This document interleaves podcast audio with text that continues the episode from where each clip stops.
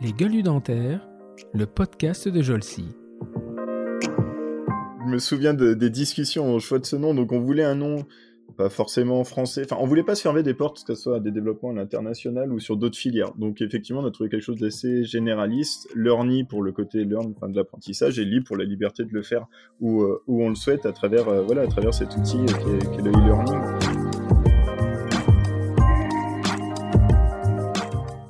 an et demi tout au plus, Pierre Axel, on était que tous les deux, donc on était tous les maillons de la chaîne, euh, du SAV au montage. Il y a que, on prenait un, cadreur pour, euh, pour le tournage, mais après on, faisait tout, on faisait le montage, la mise en ligne, le SAV, enfin tout, développer euh, le site.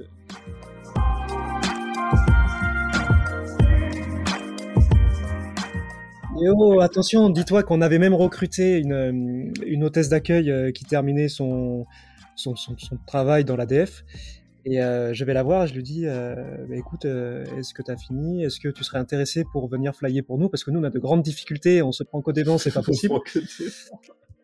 et donc, je vais la voir. Et je lui dis, bah, écoute, je te, je, te, je te, propose le même tarif que ce que tu gagnes actuellement en tant qu'hôtesse d'accueil. Il dit, ok, pas de problème. on va manger avec Julien au restaurant.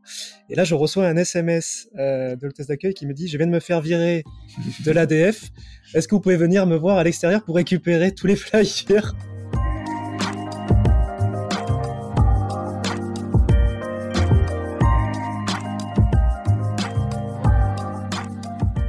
Bonjour et bienvenue dans le nouvel épisode de cette troisième saison de notre podcast Les Gueules du Dentaire, le podcast de la société Jolsi. Jolsi est un organisme de formation pour chirurgiens dentistes et assistants dentaires qui gère notamment Endo Academy. Endo Academy propose un catalogue de formation original et surtout très vaste et étendu. Que vous soyez étudiant nouvellement diplômé, un praticien souhaitant vous remettre à jour en endodontie, ou encore si vous envisagez de limiter votre exercice à l'endodontie, Jolsi a très certainement la formation qui vous convient. Présentiel, distanciel, pratique, mixte, tous les formats vous sont proposés. Retrouvez l'ensemble des formations sur www.endo-academie.fr ou contactez les coordonnatrices de formation, nul doute qu'elles vous trouveront ce que vous cherchez. Et en plus, vous validerez votre DPC, ce qui probablement va être l'exercice le plus recherché cette année par les praticiens. Cette semaine, je ne reçois pas un, mais deux dentistes, deux jeunes praticiens. Deux jeunes praticiens que vous ne connaissez probablement pas par leur nom, et pourtant, impossible que vous ne soyez passé à côté de leur société, à moins que vous ne soyez complètement déconnecté de la vie numérique un des praticiens qui, dès sa première année d'études, s'est lancé dans l'entrepreneuriat. Ayant eu lui-même des difficultés a priori à se préparer au concours de médecine, lorsqu'il a passé le cap, il n'a eu de cesse d'essayer les autres étudiants à venir de le faire. Il monte alors sa première société de formation en ligne, Réussir mon Passes. Succès quasiment immédiat avec une originalité. Les cours sont faits par des étudiants eux-mêmes.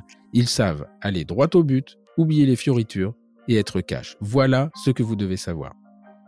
Après leurs études, ils dupliquent le concept de la formation en vidéo faite par des praticiens qui connaissent très bien leur domaine. Ils lancent leur société avec un nom difficile à prononcer au départ et qui finalement sera sur toutes les lèvres trois ans après. Une communication simple mais efficace. Une équipe qui grandit vite puisqu'aujourd'hui ils sont 17 collaborateurs. Et trois ou quatre ans après, ils sont dans le top 3 des leaders de la formation e-learning top 3 dans lequel Jolsi ne se trouve pas malheureusement. J'ai le plaisir de, plaisir de recevoir aujourd'hui pour ce nouvel épisode du podcast les docteurs Julien Déric et Pierre-Axel Domicile, fondateur de Learning Libre. Bonjour à tous les deux. Bonjour Stéphane. Salut Stéphane. Voilà, donc merci beaucoup. Euh, euh, en, fait, je vais vous dire, en, toute honnêteté, on a refait l'introduction parce que je me suis trompé dans, la prononciation d'un nom. Et euh, euh, voilà, donc c'est bien domicile et pas domicile, il n'est pas italien. Exactement. D'Eric et pas d'Eric, voilà. Non, l'inverse, c'est d'Eric et pas d'Eric. D'Eric et pas d'Eric. c'est pas grave, je, suis accoutumé, il n'y a pas de... Julien et Pierre-Axel, que je vais très probablement appeler Pierre-Alexandre, puisque j'ai un de mes très bons copains qui s'appelle Pierre-Alexandre, et donc voilà, il ne faudra pas m'en vouloir. Donc en tout cas, bah, merci à tous les deux de, de, de participer à ce, à ce podcast, euh, parce que ce qui est assez marrant, c'est que dans le domaine de la formation, la, la, la, population professionnelle a tendance à, à opposer euh, tous les acteurs. Et, euh, et je voilà je, je, je trouve que le, le fait d'avoir accepté ma proposition montre qu'en fait euh, on peut être concurrent quelque part sans être ennemi. Et, et avoir l'impression que ce que l'on fait est toujours le meilleur, mais quand même avoir une, une, certaine admiration pour ce que font les autres. Et de la même façon que j'avais invité French Tous, eh bien voilà, j'ai trouvé que vous aviez tout à fait leur, votre place sur ce sur, sur ce podcast parce que c'est un succès, votre société est un succès fulgurant. Euh, qui est indiscutable. Et euh, je crois que vous avez beaucoup de choses dans les tuyaux, alors que, dont on va discuter aussi, parce que j'ai pas très très bien compris de quoi il s'agissait, mais ça doit être mon âge. je commence à suivre les conflits de génération. Enfin, euh, en tout cas, merci, euh, merci beaucoup de d'accepter cette cette discussion. Eh ben, alors, merci, merci à toi, merci à toi de nous inviter, de nous voilà laisser la parole et effectivement, bien qu'on soit sur des des secteurs équivalents, enfin du moins acteurs de, de la formation, bah, on est ravi de pouvoir échanger avec toi à travers bah, ton podcast, hein, qui est un, peu un projet un peu side business aussi et qui donne la parole à des personnes très intéressantes. Donc c'est un format qu'on consomme beaucoup avec Pierre Axel. Donc voilà, on est ravi de, faire l'expérience ah bah, avec toi.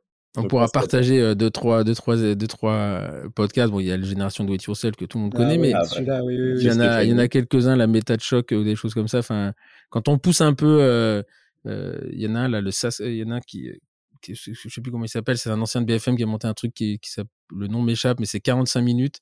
je vous invite à écouter le, podcast de Grégory Cambato, ah qui explique sa montée, sa descente et sa renaissance et de Germinal, je pense que vous connaissez.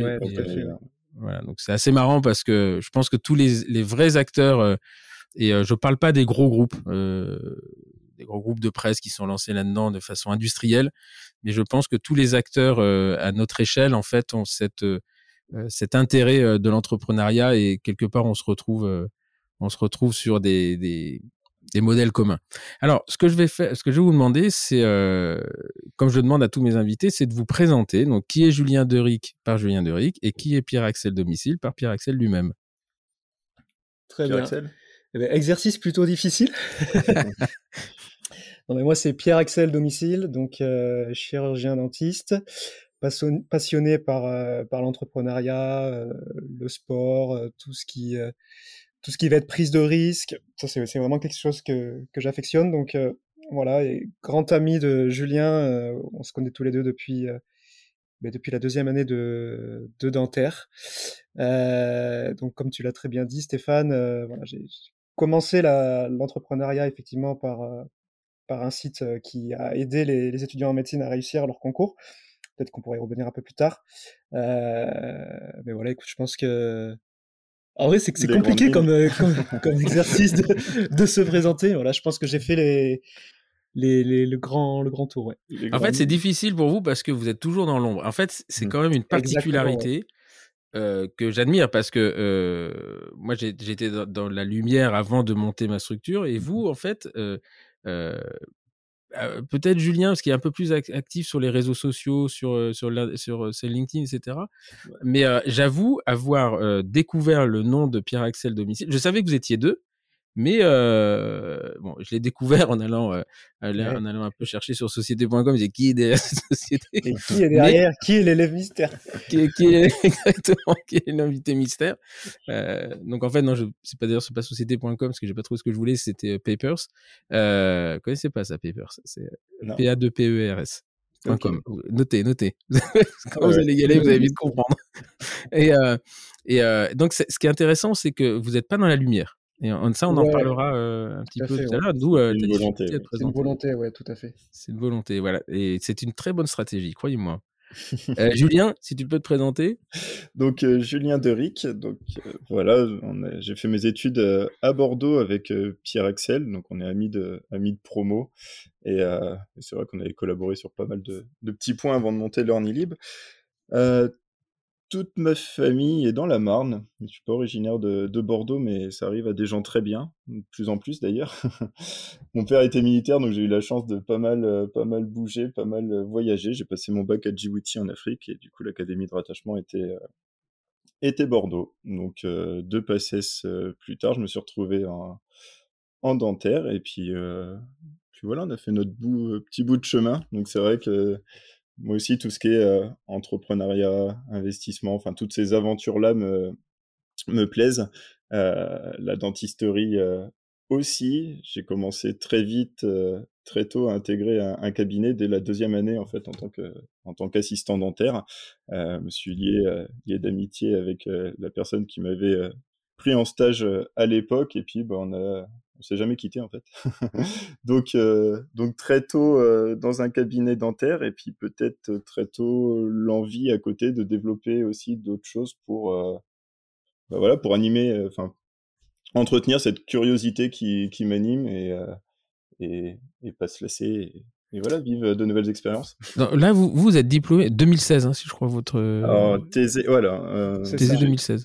Soutenu, euh, non, j'ai soutenu, soutenu ma thèse en janvier 2018. On a pris un peu de temps. ah d'accord, donc c'est ouais, vous êtes vraiment tout jeune, jeune docteur, quoi. C'est. Voilà, on a pris un peu de temps, mais effectivement, dernière année 2000, 2016. 2016. Et votre thèse, elle est sur quoi? Alors moi, c'était sur un cas clinique, un cas de d'une d'une intrusion ectopique d'une d'une dent lactéale. C'est un jeune patient de, de 21 mois. On allait ressortir euh, sous l'épine nasale. Donc voilà, qui avait été pris en charge euh, à, à l'hôpital de, de Pellegrin, il me semble, ou de Saint-André au CHU de Bordeaux. Et toi, Pierre sur... Ouais, alors moi, c'était pas du tout sur la clinique, justement. Moi, c'était sur quelque chose qui m'intéresse pas mal, justement, et puis ça, ça va recouper un peu, ça va être le fil conducteur, je pense, de, de tout ce qui me passionne, etc., et tout ce qu'on va pouvoir voir après. Moi, c'était sur l'étude des connaissances des étudiants en dernière année sur l'installation libérale, euh, le management, euh, enfin, tout ce qui concerne la partie, on va dire, euh, chef d'entreprise du cabinet. Donc en fait, l'objectif, c'était de mettre en avant que cette discipline était très attendue par les étudiants. Ils étaient super concernés justement mais par cette thématique et cette problématique, et qu'elle n'était pas assez euh, suffisamment enseignée à la fac. C'est sûr. Euh, mais pour une raison que j'ai, pour une raison que j'ai déjà évoquée hein, sur ce podcast, c'est que finalement, c'est pas la vocation de la fac. Alors, c'est bizarre hein, quand je dis ça. Moi, j'étais acteur de, de l'université avant de démissionner euh, pendant pendant des années. J'étais professeur d'université et, j'ai toujours, et je suis un libéral dans l'âme, plus que ça. D'ailleurs, j'y suis retourné. Hein, mais euh, j'ai toujours été persuadé que c'était pas à la fac de faire ça. Pour une raison très simple, c'est qu'elle n'en est pas capable. Mmh. Vous pouvez pas demander à des fonctionnaires de fabriquer des libéraux, en fait. Donc, euh, l'université est un lieu de connaissance, mais pas un lieu de professionnalisation. Et, d'ailleurs, quand vous regardez, euh, si vous regardez vraiment l'état des diplômes, les avocats finissent, font leur formation d'avocat en école d'avocat, les juges en école de juge, et pourtant ils sont fonctionnaires, les huissiers en école d'huissier. C'est-à-dire que l'université leur donne la connaissance jusqu'à un certain stade, et après ils vont dans la formation professionnelle organisée par la profession elle-même. Euh, et, et, moi, j'ai toujours pensé que cette fameuse sixième année, qui finalement est une gabegie qui fait chier les étudiants et qui encombre les, hôpitaux, aurait dû être déléguée à la profession. C'est de dire, voilà, bah, vous avez euh, le CSCT, vous avez la connaissance, maintenant, allez la mettre en application. Soit vous avez l'internat, et vous restez avec nous, soit vous avez des filières, même à la limite, on peut imaginer d'autres filières, soit vous aller en cabinet, et à ce moment-là, c'est la profession qui va prendre en charge les trucs. Voilà. Et et quelque part, ça, ils ont jamais voulu, parce que la profession veut bien euh, critiquer, donner des ordres à l'université, mais ne surtout pas prendre en charge ses responsabilités. Ça, j'en suis intimement persuadé. Et euh, euh, inversement, l'université aujourd'hui, en plus où elle est essentiellement, quasiment exclusivement constituée de personnel à temps plein, mmh. pour la plupart qui sont nommés, enfin pour pas dire la, la, totalité de ceux qui sont nommés actuellement, qui n'ont jamais mis les pieds dans un cabinet, ils connaissent même pas la couleur d'une feuille de soins, on peut pas leur demander d'expliquer à eux comment gérer un cabinet dentaire. Alors, on va faire intervenir des gens, au conseil de l'ordre, un coin comptable. Qu'est-ce que tu veux apprendre à enseigner de la comptabilité à un étudiant de sixième année en deux heures? La CELARL, c'est pas bien. C'est du business. Faut pas faire ça. Donc euh, voilà. Et là, il y a un gros chou gras de. Mmh, tu vois, j'ai toujours dit que les gens qui font du coaching et des machins, ils devraient aller créer une session là, euh, sixième année. Euh, genre un, un, bootcamp de trois semaines en leur expliquant que voilà les factures faut quand même garder les preuves tout ça oui carrément et si tu veux par rapport à la thèse qu'il en est sorti c'était que 95% des étudiants étaient extrêmement intéressés par ces problématiques mais se sentaient pas du tout formés et en fait ce qui se passe et ce qui c'est ce qu'on a vu hein, je pense Julien et moi et même tous nos amis euh, dès que tu sors bah, de ta sixième année tu te retrouves dans le grand bain des remplacements du libéral mmh. et ben tu sais pas quoi faire en fait donc ça, c'est un gros problème. Et en effet, c'est vrai que ben, la formation n'était pas assez adéquate par rapport à ça. Ça tend à changer, donc ça, c'est cool. Puis de toute façon, on apprend aussi ben, dans le réel, hein, donc mmh. en exerçant, en faisant des erreurs, etc. Mais voilà, donc c'était le sujet de la thèse. Donc pas du tout clinique, euh, mais qui était quand même assez passionnant. Ouais, mais qui est déjà en fait qui, qui, se rapproche quand même de mm. ta deuxième, deuxième intérêt de, de, de l'entrepreneuriat en fait du côté oui, carrément, ouais. C'est ça. Et puis euh, oui, et puis après il y avait un, enfin il y a un petit biais sur euh, sur cette fac et ça rejoint un peu aussi ce que tu euh, ce que tu dis Stéphane, c'est que effectivement on a on nous donne pas tous les outils pour être libéral à la sortie de la fac. On est des bons cliniciens et encore il y, a plein de choses après à, à revoir. Mais pareil, à la sixième année, on nous parle de tout ça sans avoir vu un cabinet et son fonctionnement, on n'est pas apte aussi à intégrer ces notions-là et se dire ça va m'être utile, j'ai besoin de les appliquer, des choses comme ça. Je pense qu'il y a un parcours, il y a besoin effectivement d'aller sur le terrain pour se rendre compte de nos besoins et, euh, des lacunes de, la formation initiale, mais du coup ce qui fait le bonheur bah, de la formation continue professionnelle et qui est aussi là pour ça, pour pallier, donner de nouveaux outils et puis permettre après à progresser euh, une fois, une fois le diplôme. Ah oui, non, je pense, c'est, c'est, euh, le, le, diagnostic est, très bon, mais encore une fois, on ne pourra jamais demander à des gens qui n'ont pas mis les pieds dans un cabinet d'expliquer mmh, comment est un cabinet dentaire. À la limite, quelque part, cette sixième année, elle pourrait être découpée en deux. Premier semestre, on reste à l'hôpital sur les cas compliqués. Deuxième semestre, on vous met au cabinet, mmh. mais pas avec deux heures de compta. Euh, enfin, je veux dire, c'est, même si on n'est pas de, des comptables. Aujourd'hui, euh, enfin, moi, quand j'ai commencé mon exercice, on faisait notre compta nous-mêmes. Hein, on apprenait ce que c'était qu'un plan comptable. C'était pas très compliqué finalement. C'est devenu très compliqué, puis impossible à gérer avec les CELAR, par exemple. Mais à l'époque, le BNC, c'est ça rentre, ça sort, on fait la, mmh la différence. Bon, faut mettre les trucs dans les bonnes cases. Euh, on avait un comptable qui vérifiait, etc. Bon, ça c'est compliqué, ok mais euh, en fait, on apprenait sur le tas. Le problème d'apprendre sur le tas, et ça, c'est euh, c'est un point de, de, de, de, la, de, comment dire, de, la, de la formation, de l'éducation, de la pédagogie, mmh. c'est que il n'y a pas que le geste, il n'y a pas que le montrer comment on fait qui existe. Il y a aussi derrière, il faut expliquer comment. Et voilà. Et, donc cette partie-là. et aujourd'hui, alors ce qui devient compliqué, je pense, c'est qu'avant, bah, tu sortais, tu étais libéral. bon, tu te faisais prendre tu m'étais remplacé de un an, tu faisais ta thèse, et puis hop, tu étais collaborateur, puis hop, très vite, tu achetais ton cabinet parce que tu avais un mec qui t'avait expliqué. Aujourd'hui, c'est plus compliqué. Tu as la collaboration, tu as le salariat, tu as les centres de soins, tu as, euh, les intégrations dans les CELA. Le mec va dire on va te donner une part en minoritaire, etc. Mais on va pas t'expliquer tout, tout exactement pourquoi on va te la donner qu'en minoritaire. Euh, les, les, formats d'exercice sont différents. Euh, et plus vastes que ce qu'il était il y a en 94 quand moi j'étais diplômé. Mmh vous avez une formation là-dessus? Vous avez créé une formation ou? On a une formation sur l'installation libérale donc qui reprend en fait le parcours dès le lendemain de la soutenance de thèse. Donc une fois qu'on s'est remis des, festivités, euh, quoi faire euh, ou faire, aller chercher euh, bah, justement ces, diplômes, prendre contact avec le Conseil de l'ordre, le CCAM, le CPAM, pardon. Et, et voilà, et déjà ça, ce starter pack, en fait, on, l'a mis en place parce que bah, on en a eu besoin. on s'en est rendu compte après notre thèse. Bon, bah, maintenant, J1, on fait quoi? Bon, ben, on appelle celui qui a soutenu sa thèse 15 euh, jours avant ou un mois avant, puis on lui demande ce qu'il a fait, et puis, euh, puis voilà, quoi. On... y va. Donc là, on avait fait ce, cette, cette formation, et du coup, bah, c'est marrant parce que cette formation est animée euh, par le docteur Cédric Falla, qui est l'ancien directeur de thèse de, de Pierre Axel. Donc, donc qui intervenait déjà sur, sur le module de l'installation libérale à la faculté. Et puis on a fait aussi intervenir notre cabinet d'experts comptables pour essayer de, voilà, de, de sortir du brouillard tous ces, ces flous euh, de, bah, de ces larves, de statuts, d'associés euh, ou autres.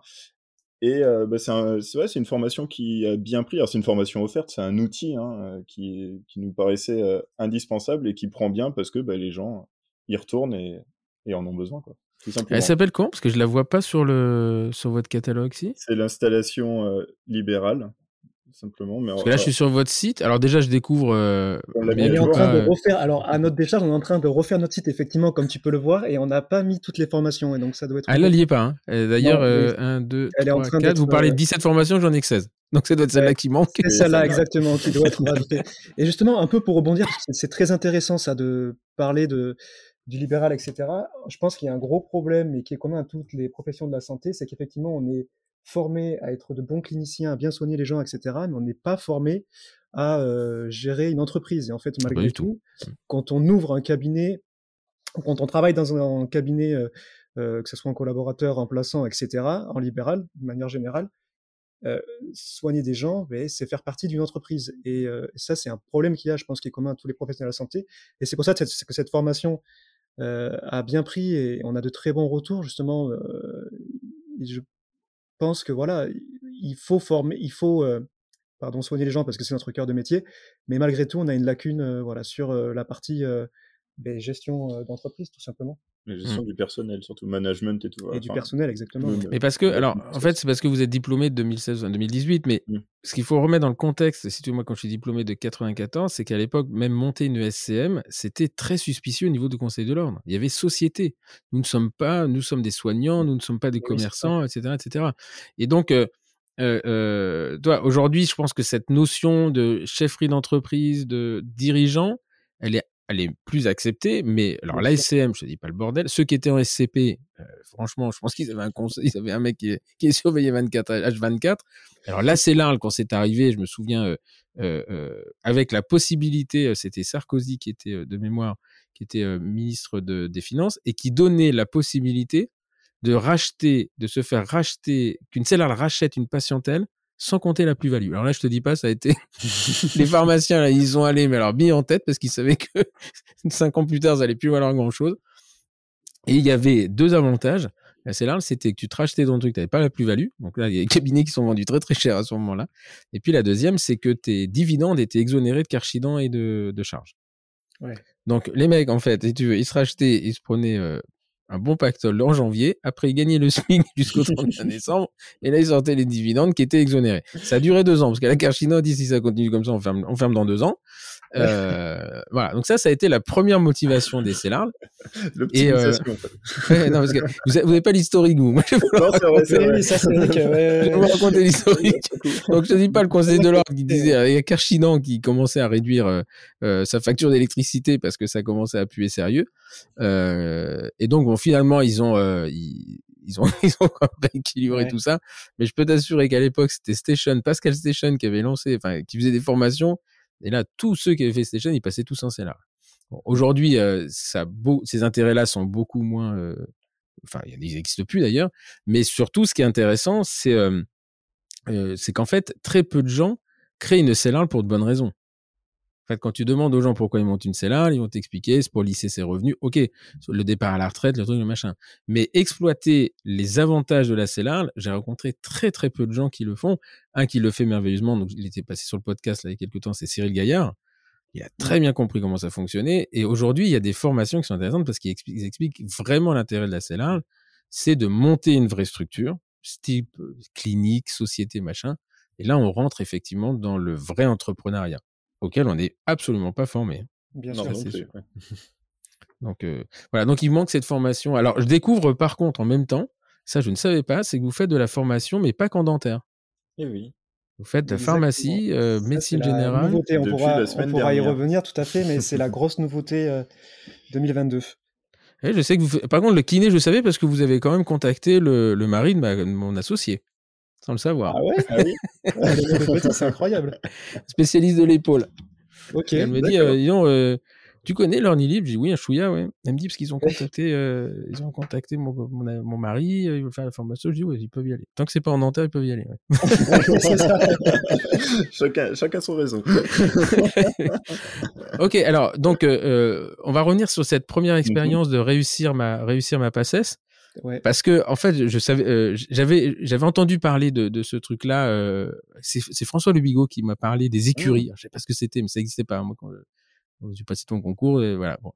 Et euh, et en fait, j'ai découvert réussir ma, ma passesse et je suis allé voir parce que ça tourne toujours en fait. Hein. ouais, ouais, tout à fait. Alors ça tourne. Je je maintiens plus du tout le site comme j'ai pu le faire auparavant, mais ça tourne en effet tout seul, ouais. Ça tourne tout seul. Ça, c'est magique, ça. c'est magique. C'est quand tu vas de temps en temps, tu regardes juste les chiffres, tu dis ah tiens. Euh, non, mais ce qui était intéressant, alors j'avoue, je me suis pas abonné. Hein, j'ai pas l'intention de reprendre ma passesse, mais ce que j'ai vu sur les vidéos, c'est en fait, ce sont des étudiants. je peux me tromper, mais c'est les étudiants qui font les cours. et ça, je me suis dit putain, ça c'est Sioux. Parce qu'en fait, c'est vraiment le bachotage. Euh, dire, écoutez, on arrête les conneries des fioritures, allez droit au but. Moi, j'ai appris ça, j'ai passé. Je, l'ai vu, donc allez-y. Et ça, je reconnais, il fallait avoir un coup de flair de génie à ce moment-là. Mais en effet, ouais, c'est vrai que pour faire la, jeunesse très rapidement, donc euh, moi j'ai eu euh, mon concours au bout de deux ans. La première année, j'ai eu, euh, c'était assez catastrophique parce que je, J'étais peu travailleur au lycée parce que ça me plaisait pas, trop généraliste, etc. Donc j'arrive en PACES en me disant bon ben je, ça va être cool, je vais y arriver. Je me prends un 6 sur 20 de moyenne générale la première année, donc je fais oula, qu'est-ce qui se passe? Euh, donc je, je... Ça arrive à des gens très bien. Hein. Faut pas, pas de jugement là-dessus. Et donc je me prends, si tu veux, ce grand tollé, et je me dis c'est pas possible, qu'est-ce que j'ai fait de mal? Je suis, je suis, pourtant euh, pas plus bête qu'un autre, euh, comment faire? Donc je, je, travaille un peu sur mes méthodes, j'essaie de comprendre ce qui va pas, etc. Donc je repars avec toute nouvelle méthode euh, pour l'année suivante, donc en doublant, et là j'arrive à avoir 14 sur 20. Et euh, donc si tu veux, dans les statistiques, j'avais seulement 5% de chances de réussir. Euh, avec une moyenne comme ça et en partant d'un bac euh, sans mention. Donc je me suis dit, c'est pas possible, il y en a plein qui doivent être dans le même cas que moi et qui n'ont, tu vois, pas accès à des prépas qui sont extrêmement onéreuses, etc. Donc je me suis dit, ben, je vais créer un site qui va regrouper dans un premier temps mes conseils, en fait, premièrement. Et ensuite, j'ai eu des étudiants qui ont commencé à me dire Ouais, moi aussi, j'ai trop bien, j'ai trop aimé tes conseils, ça m'a aidé à réussir. Est-ce que je pourrais pas donner les miens aussi? Et c'est comme ça qu'est né, en fait, euh, Réussir ma passesse, après, qui a commencé à grossir. Ce sont les étudiants qui ont réussi, qui ont commencé à, euh, en gros, raconter leur expérience, comment ils ont réussi, ils, donnaient leurs méthodes, leurs conseils, les astuces, etc. Euh, c'est arrivé à plus de 2000 étudiants qui ont posté leur avis sur, euh, posté leur témoignage, pardon, sur le site. Et euh, les futurs euh, étudiants en médecine, donc bacheliers, euh, demandaient est-ce que vous faites pas ben, une prépa en ligne ou une méthode, etc., où je pourrais y accéder et, faire comme tout le monde. Et c'est là qu'est né le, le tout prémisse justement de LearnyLib sur tout ce qui s'en est suit, c'est de monter voilà une espèce de prépa. J'aime pas trop le terme prépa parce que ça fait tu vois prépa privée, etc. Non, c'est l'académie de la l'académie de la PACES quoi. c'est ça exactement. Donc ben, le principe c'était d'aller chercher des étudiants donc de la France entière. Donc j'ai passé une annonce recherche tuteur rémunéré pour donner des cours sur le site. Et là j'étais étonné de recevoir quasiment 200 candidatures.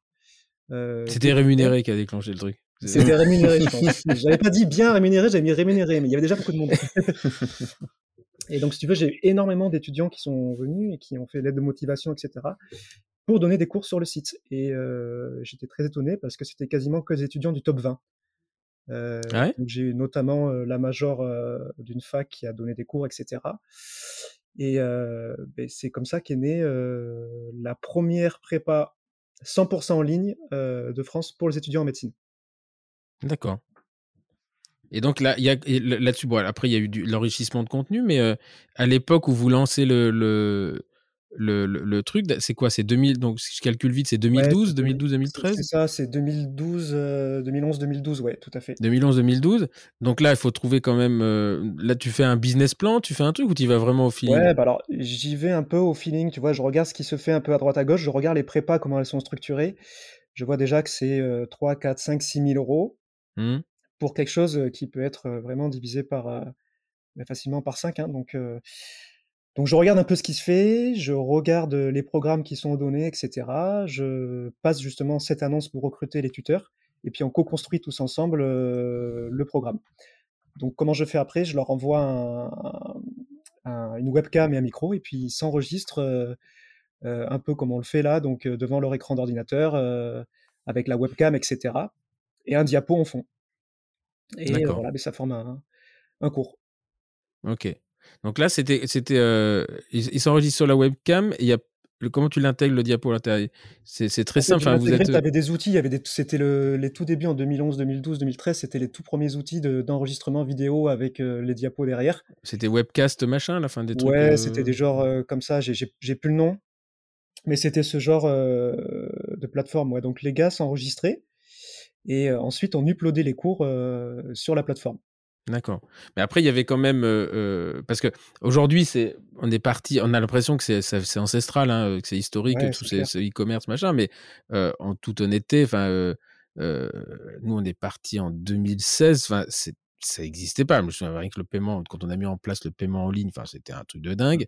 Donc 2012, il n'y avait pas les outils, il n'y avait pas la sécurisation des paiements en ligne il n'y avait pas, il y avait pas les flux comme on les a. quand même, parce que tu sais, on passait par Stripe. Stripe, ouais. Ouais, donc il y avait, c'était le tout début. Hein, je pense que Stripe, c'était les tout débuts de Stripe du paiement en ligne qui était quand même sécurisé. Mais c'est vrai que c'était fait de briques et de broc malgré tout, parce que moi, j'ai pas du tout de connaissances dans le développement informatique, etc. Donc, j'ai utilisé pas mal d'outils, tu vois, avec de l'automatisation qui étaient mmh. connectés les uns aux autres. Et ben, à force de bric-à-broc et de réglages par-ci par-là, ben, tu arrives à faire quelque chose qui est extrêmement clean et net. qui est très propre. qui, est, très propre en façade. Derrière, en façade, c'est très propre. Derrière, c'est le calvaire. Scratch, Derrière, c'est le calvaire parce que si tu veux, si tu as un ah, outil qui ne fonctionne pas, et bien en fait, toute la chaîne est cassée. Donc, mmh, c'est vrai que mmh. je me suis arraché pas mal de cheveux à ce moment-là. Mais tu vois, c'est tout ça qui a été formateur et, ça a été les prémices de Learn Libre derrière parce que ça, ça, ça te permet d'acquérir énormément de connaissances euh, ben, sur la formation en ligne, euh, sur. Et donc là, vous étiez, les, les, les, vidéos, vous les déposez sur une plateforme. Euh, c'est ça, exactement. C'est une plateforme américaine en marque blanche. Que vous utilisez toujours pour Learning Libre ou vous avez changé depuis Non, on, utilise notre propre plateforme. On a nos développeurs qui ont, qui ont développé notre. D'accord, ok. Mais c'est vrai que l'expérience de Pierre Excel, du coup, avec ce, projet-là, nous a permis d'aller vite sur, euh, sur LearningLib. Donc, euh, je pense qu'on reviendra sur la, genèse de, de LearningLib, mais quand on a voulu se lancer, euh, on a réitéré, enfin, réutilisé beaucoup d'outils qu'il mmh. utilisait déjà, qu'il maîtrisait, qui nous ont permis d'aller, permis d'aller vite, de tester rapidement pas mal de choses aussi. La seule chose qu'on n'a pas repris, et encore, initialement, on y pensait, c'était l'envoi de, de packs euh, micro webcam pour euh, permettre aux, mmh. formateurs de s'enregistrer directement. Mais en fait, on a très rapidement euh, voulu switcher sur une qualité studio, donc voilà, avec un autre mmh. niveau d'équipement, mais pour avoir avec la bibliothèque et le Yuka. Voilà. Exactement. mais c'est génial. Le, en fait, le Yuka n'est plus, d'ailleurs. Il, il si, il y a une pharmacienne, elle avait plus que le Yuka. C'était genre de la mort ah, du. Alors, mais alors, du coup, alors, je, je, vois laquelle du. on est allé tourner à, à Metz cette formation pour le, Yuka? Et euh, non, mais sur place ils avaient un Yuka, donc c'est bien. Allez, on va garder ça. non, mais sinon on a un, on a un ours polaire et euh, qui, ouais, qui, qui nous et suit on a partout. un petit cactus qui malheureusement et un petit a rendu cactus l'âme. qui, est, qui a rendu l'âme en fait. Alors, je peux te dire que pour tuer un cactus, il en faut. Donc, euh, quand on a vu ça, on était là, non, le cactus. Donc euh, euh, là, là aujourd'hui, vous avez développé votre, votre propre plateforme. Exactement. On a un pôle qui était, euh, enfin voilà, qui était occupé par trois, trois développeurs jusqu'à jusqu'à décembre. Maintenant, ils sont encore, ils sont encore deux. Donc, il y a eu, voilà, un développement complet de, de, la plateforme. Donc, on est sur notre propre solution parce que bah, les solutions clés en main ne répondaient pas à tous nos besoins. Et bien que, voilà, on avait quelque chose de très satisfaisant et, et d'utile, euh, quand on fait euh, de la formation professionnelle continue, on a aussi besoin de plus d'outils, mmh. que ce soit mmh. de, de traçage euh, ou autre. Et donc on a tout développé. On a développé notre CRM aussi pour tout le suivi. Le suivi Mais vous êtes passé sur Monday, non? Non, non, c'est euh, c'est quoi l'autre que vous avez euh... alors, on, alors, on, est sur euh, Notion pour euh, planifier Notion, tout Notion, le, ouais, Ça, c'est pour la, la gestion d'équipe et de projet. Voilà, gestion d'équipe. Donc, on utilise des, enfin, des outils assez, assez simples. Hein. On est sur, sur Notion pour, voilà, pour gérer les projets. On est sur Slack pour, pour être toujours en contact les uns avec, avec les autres. Et puis après, donc, on a la chance d'avoir effectivement des, des développeurs qui font un travail formidable et qui nous développent bah, tous les outils dont on manque. Les outils alors petit à petit, ils ont remplacé un petit peu tous les outils pour lesquels on avait des abonnements. Donc euh, pour passer sur des solutions internes qu'on maîtrise de A à Z et qu'on peut adapter euh, à nos besoins. Donc ça a commencé ouais, par le CRM et puis là dernièrement, enfin depuis janvier, on a migré euh, toutes nos formations sur notre plateforme qui est rattaché à notre euh, CRM. Donc, on a une solution qui est plus, plus complète et plus optimisée pour. Euh, et, elle est, et comment vous avez fait pour la, la faire qualifier euh, Par exemple, le DPC, parce que nous, on, est sur. on, a, on a développé notre LMS, mais à partir d'un noyau connu, hein, c'est du Moodle.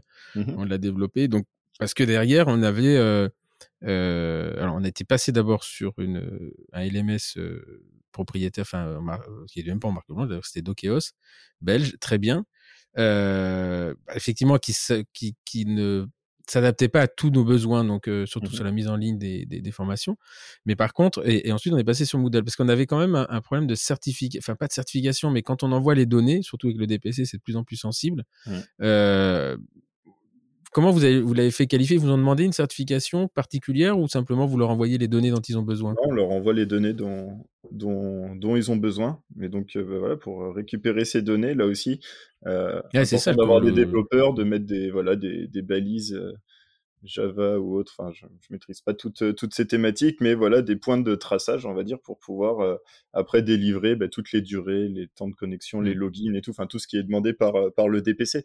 Et donc, voilà, quand la solution utilisée initialement, quand on commence donc au début, pour essayer, juste, on, avait utilisé tous les outils, voilà, mis en place par, par Pierre Axel, donc ça on a commencé sur Google Sheet, hein, tout simplement. ouais, alors effectivement, on a commencé un peu comme beaucoup de business avec un Zapier et un Google Sheet, et, et c'était sympa, mais sauf que c'était devenu, enfin, pendant le confinement, on a pris un coup de projecteur énorme et on s'est retrouvé à gérer en fait beaucoup d'inscriptions et tous ces petits outils qui fonctionnaient à leur échelle, bah, voilà, ont dû être renforcés. Donc en fait, on a créé une sorte de grosse usine à gaz et tous les mmh. jours, il y avait un bug et tous les jours, la première mission, c'était de trouver d'où venait le bug pour le mmh. solutionner. Et donc, en fait, ça générait beaucoup de stress, de pression. Enfin, c'était, euh, on pouvait pas continuer comme ça.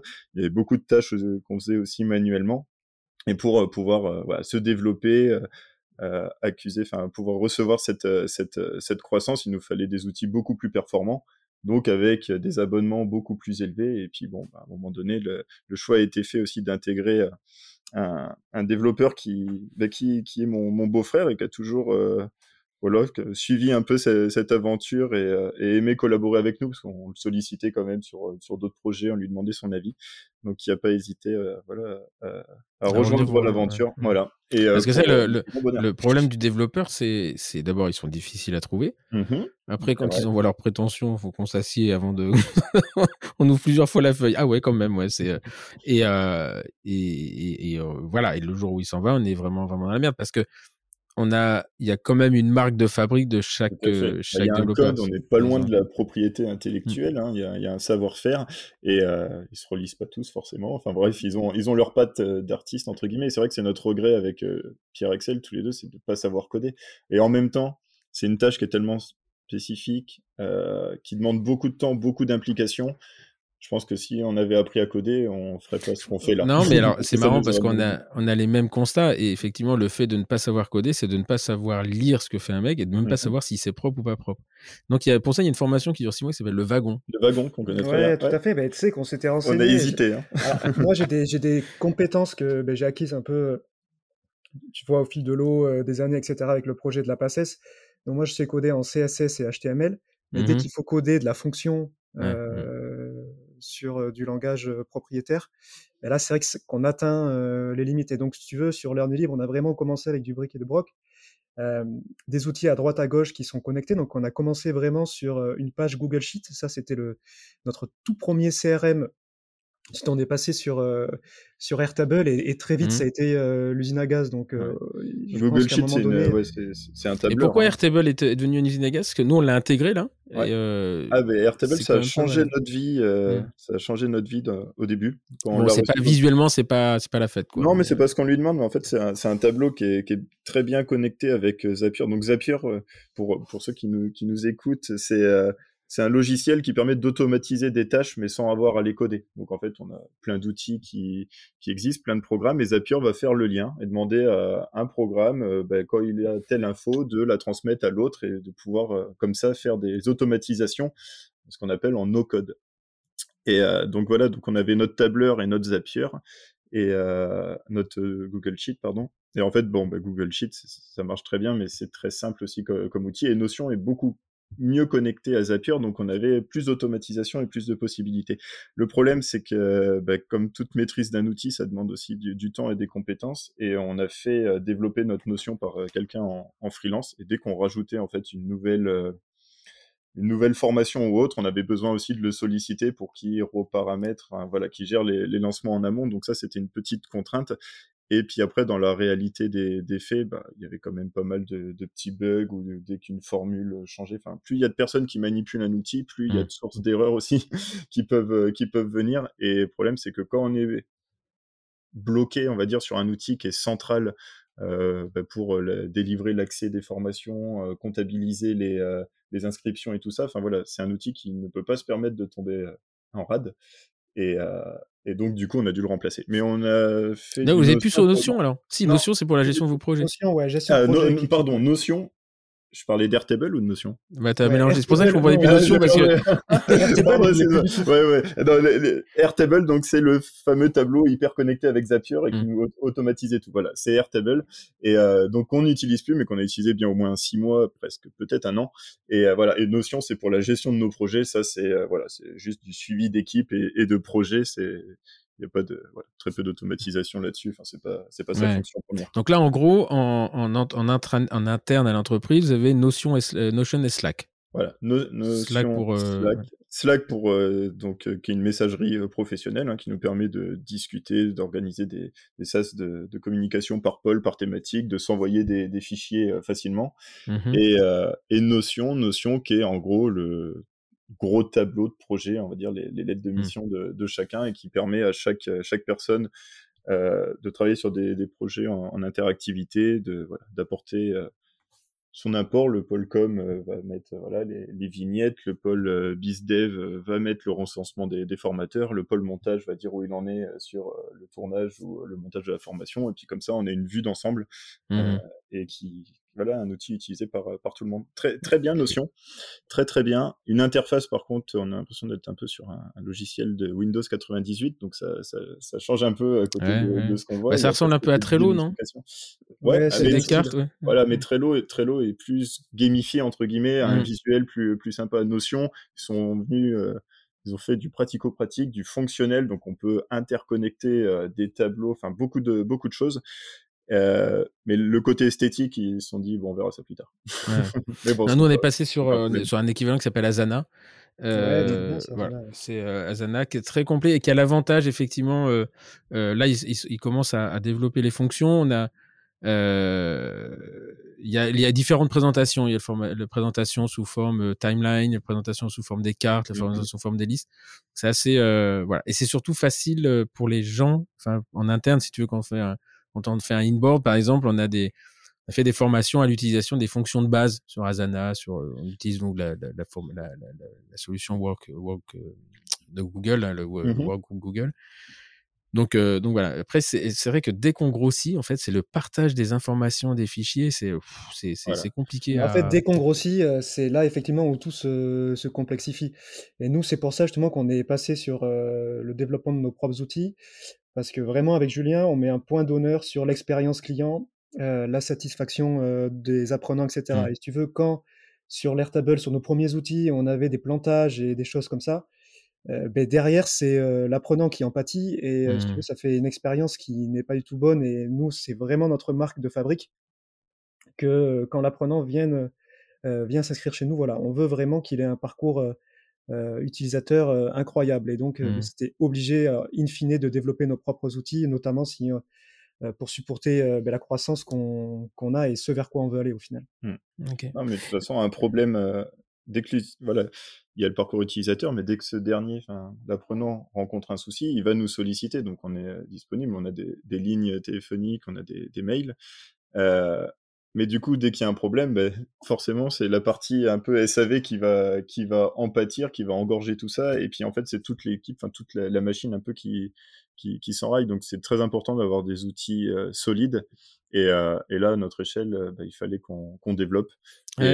c'est intéressant parce qu'en fait, je pense qu'il y a. Et ça, on n'en parle pas assez. Enfin, je trouve que c'est on n'en parle pas assez justement dans ce, dans ce domaine-là, c'est que je pense que ce sont des outils qui sont très bien quand tu es 3-4, toi, les outils qui existent. Et dès que tu arrives à un moment, un, passage, un certain passage à l'échelle, ça devient compliqué parce que les gens s'approprient la façon d'utiliser les outils aussi. Et que, euh, par exemple, je vois Asana, etc., il y en a, il y en a c'est pour qui c'est vraiment, euh, en interne, c'est vraiment une to-do list, quoi. Je dis non, on peut pas l'utiliser en to-do list. Mais et euh, en fait, le problème aussi, ce qu'on voit pas, c'est qu'on te dit bon, Asana, la licence, c'est euh, je sais pas moi, 50 balles par mois. Pour... Quand tu additionnes tout ça, la, ah licence de Asana, les machins. Euh, là, on a, euh, je crois, euh, on a 30 licences sur le, le, le, workspace de Google. ça commence, ouais, c'est 300 mmh. balles par mois, quoi. Donc, tu fais le calcul, tu en as 4000. Il y a un moment, tu, tu commences à te poser la question parce que c'est effectivement, comme s'ils te le présentent en MRR, enfin en monthly machin. Mmh. tu te dis, bon, c'est tous les mois, mais tu multiplies tout de suite par 12. Et je me souviens un jour où je me suis mis amusé, je me suis amusé à, à, à lister tout ce qu'on utilisait, Asana, Google Workspace, les licences de, de les licences Microsoft, parce que même si elles sont pas chères, et en fait, tu arrives à plus de 10 000 euros par an. Hein. Mmh Donc, euh, ah, c'est des, gros coûts. Et puis, euh, encore une fois, c'est des solutions, on n'est pas maître. Alors, certaines qui sont complètes, mais qui ne répondent pas forcément à tous nos besoins. Donc, euh, dès qu'il y a un manque, il bah, faut aller chercher un nouvel outil. Euh, gérer la compatibilité des deux et puis faire un nouvel abonnement. Quoi. parce que Zapier, Zapier pour, euh, pour, pour l'utiliser un tout petit peu, parce que justement pour éviter que les gens s'approprient trop les trucs, c'est que lui, en fonction des, des, des abonnements, et le, ah le, nombre, euh, voilà, c'est quand ça commence à automatiser ça que. Ah, Zapier, ça monte très très vite. Nous, on avait tellement d'inscrits à un moment donné, justement, avec le confinement, qui sont arrivés d'un coup. Et euh, ça, on a, dû passer au niveau qui était quasiment le plus haut euh, sur Zapier, tellement il y avait des mmh. tâches euh, à automatiser en cours. Et donc là, ça monte très très vite. Et voilà, parce que tous ces, tous ces logiciels que tu raccordes ensemble, en général, tu les raccordes avec Zapier.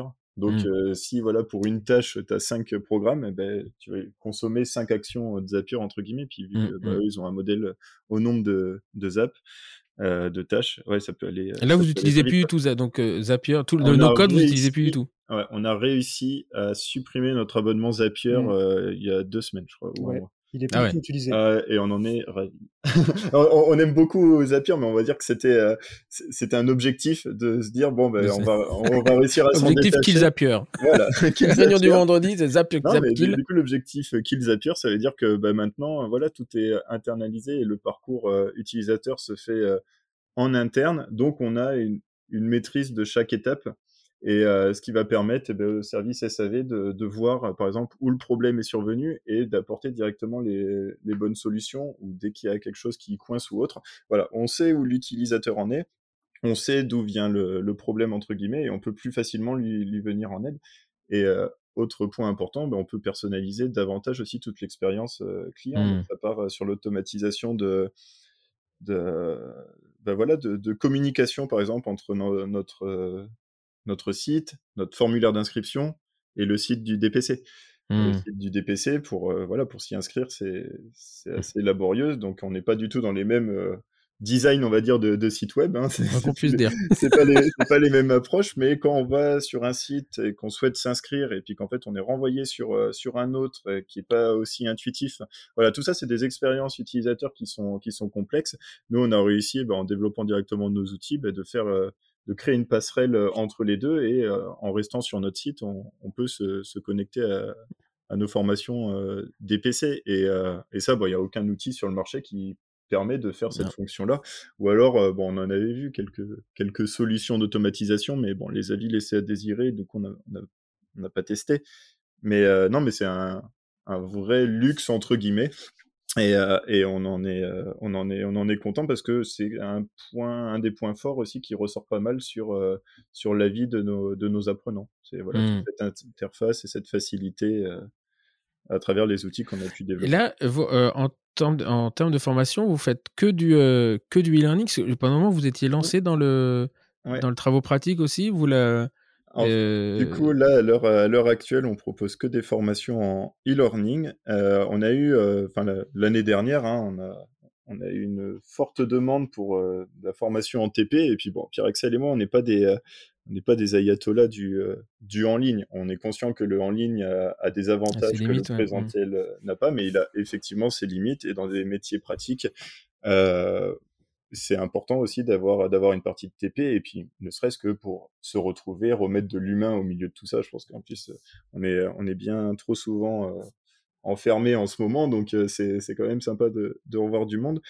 Donc voilà, donc euh, nous, enfin, on était parti un peu de, de l'idée que nos formations en ligne ben, vont permettre de retranscrire de la, de la théorie, euh, d'exposer des protocoles. On va filmer aussi en bouche, donc on a des, des cas cliniques, il y a de la démonstration, mais c'est un, peu un niveau de confiance de chacun. Il y a des personnes qui vont regarder nos, formations, enfin même qui vont regarder une vidéo sur YouTube, le lendemain elles vont voir le cas, elles vont se dire, ok, j'ai compris, je me lance, ça va marcher, ou ça marche pas. Voilà, ça dépend euh, du talent de, du talent de chacun. Mais il y a des personnes qui ont besoin d'être davantage accompagnées. Et il y en a, voir ça va pas suffire, montrer ça va être mieux. Mais alors si après on leur prend la main pour faire avec eux, c'est encore mieux. Et c'est pour ça qu'il y a plusieurs degrés euh, et façons d'acquérir des nouvelles des nouvelles compétences. Donc le en ligne pour la partie théorique et on a quand même beaucoup de de, contenu et de tips pour euh, faciliter la mise en place de nos, de nos formations dès le lendemain au cabinet, c'est très bien, mais on trouvait que le TP aussi avait, euh, avait son sens. avec pour prérequis ben voilà, d'avoir suivi nos formations, donc faire un blending, un blending learning, quoi, quelque chose, on de, bien, mix. Et là, là vous avez touché un autre métier. Là. Ouais, exactement. donc là, on arrive, on se dit, bon, ben, c'est bien, on a une forte demande, tout le monde demande les TT, les TP, on fait des sondages, on dit, bon, c'est bon, on, est, attendu là-dessus, donc on, on, prend quelqu'un, on a quelqu'un de l'équipe à, l'événementiel, on trouve les salles, les programmes, voilà, on se met, bien, enfin voilà, on se met au clair avec les, formateurs. Et en fait, ben, en fait, on a fait un lancement trop tardif. Donc, on, s'est retrouvé confronté à des problématiques qu'on n'avait pas, parce qu'avec le en ligne, ben, on annonce la sortie de la formation le vendredi, ben, la session du samedi, voilà, mmh. il y, a du monde, il y a, de l'engouement. Là, on a lancé un peu tout, tout, ce programme y a, en août, juillet, août, pour septembre. Y a le, non, non, mais il y, a la, y a la date, il y a la date, mais c'est, euh, nous, on, notre, notre, vraiment notre cœur de notre cœur de marché, c'est pas le TP, c'est le blended, c'est-à-dire mmh. on fait des formations longues avec un accompagnement maintenant, etc. Mais nous, on sait où est le, où est le, le, ce qui, ce qui est rentable et ce qui l'est pas.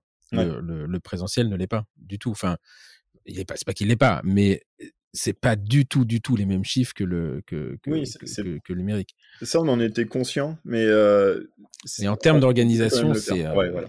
en termes d'organisation, c'est surtout ça, et puis surtout, on parlait plus vraiment le même langage, ou alors on, on était plus dans ouais, bah, plus dans notre champ de compétences, donc euh, bah, on, a, on a foiré la notion de timing, donc on a fait un lancement trop tardif en été en plus, donc là c'était le premier été que les gens pouvaient ressortir, il n'y a pas fait trop moche en plus cet été, donc voilà, mmh. donc forcément euh, au niveau de la com, on est passé, on est passé un peu à, la trappe, et puis euh, et puis des sessions trop proches. Donc euh, voilà, il y a quand même un besoin de s'organiser, de se mobiliser pour pouvoir se rendre à un TP avec la fermeture d'un cabinet et autres. Et puis bah, si on a des agendas déjà pleins, enfin bref, il y a toute une logistique. c'est compliqué. Euh, hein. Puis c'est la, nous, c'est on, on, organise cette année, je crois qu'on en est à 62 journées de présentiel. Ah oui. C'est euh, moi en équipe, il me dit on organise 62 mariages. Hein.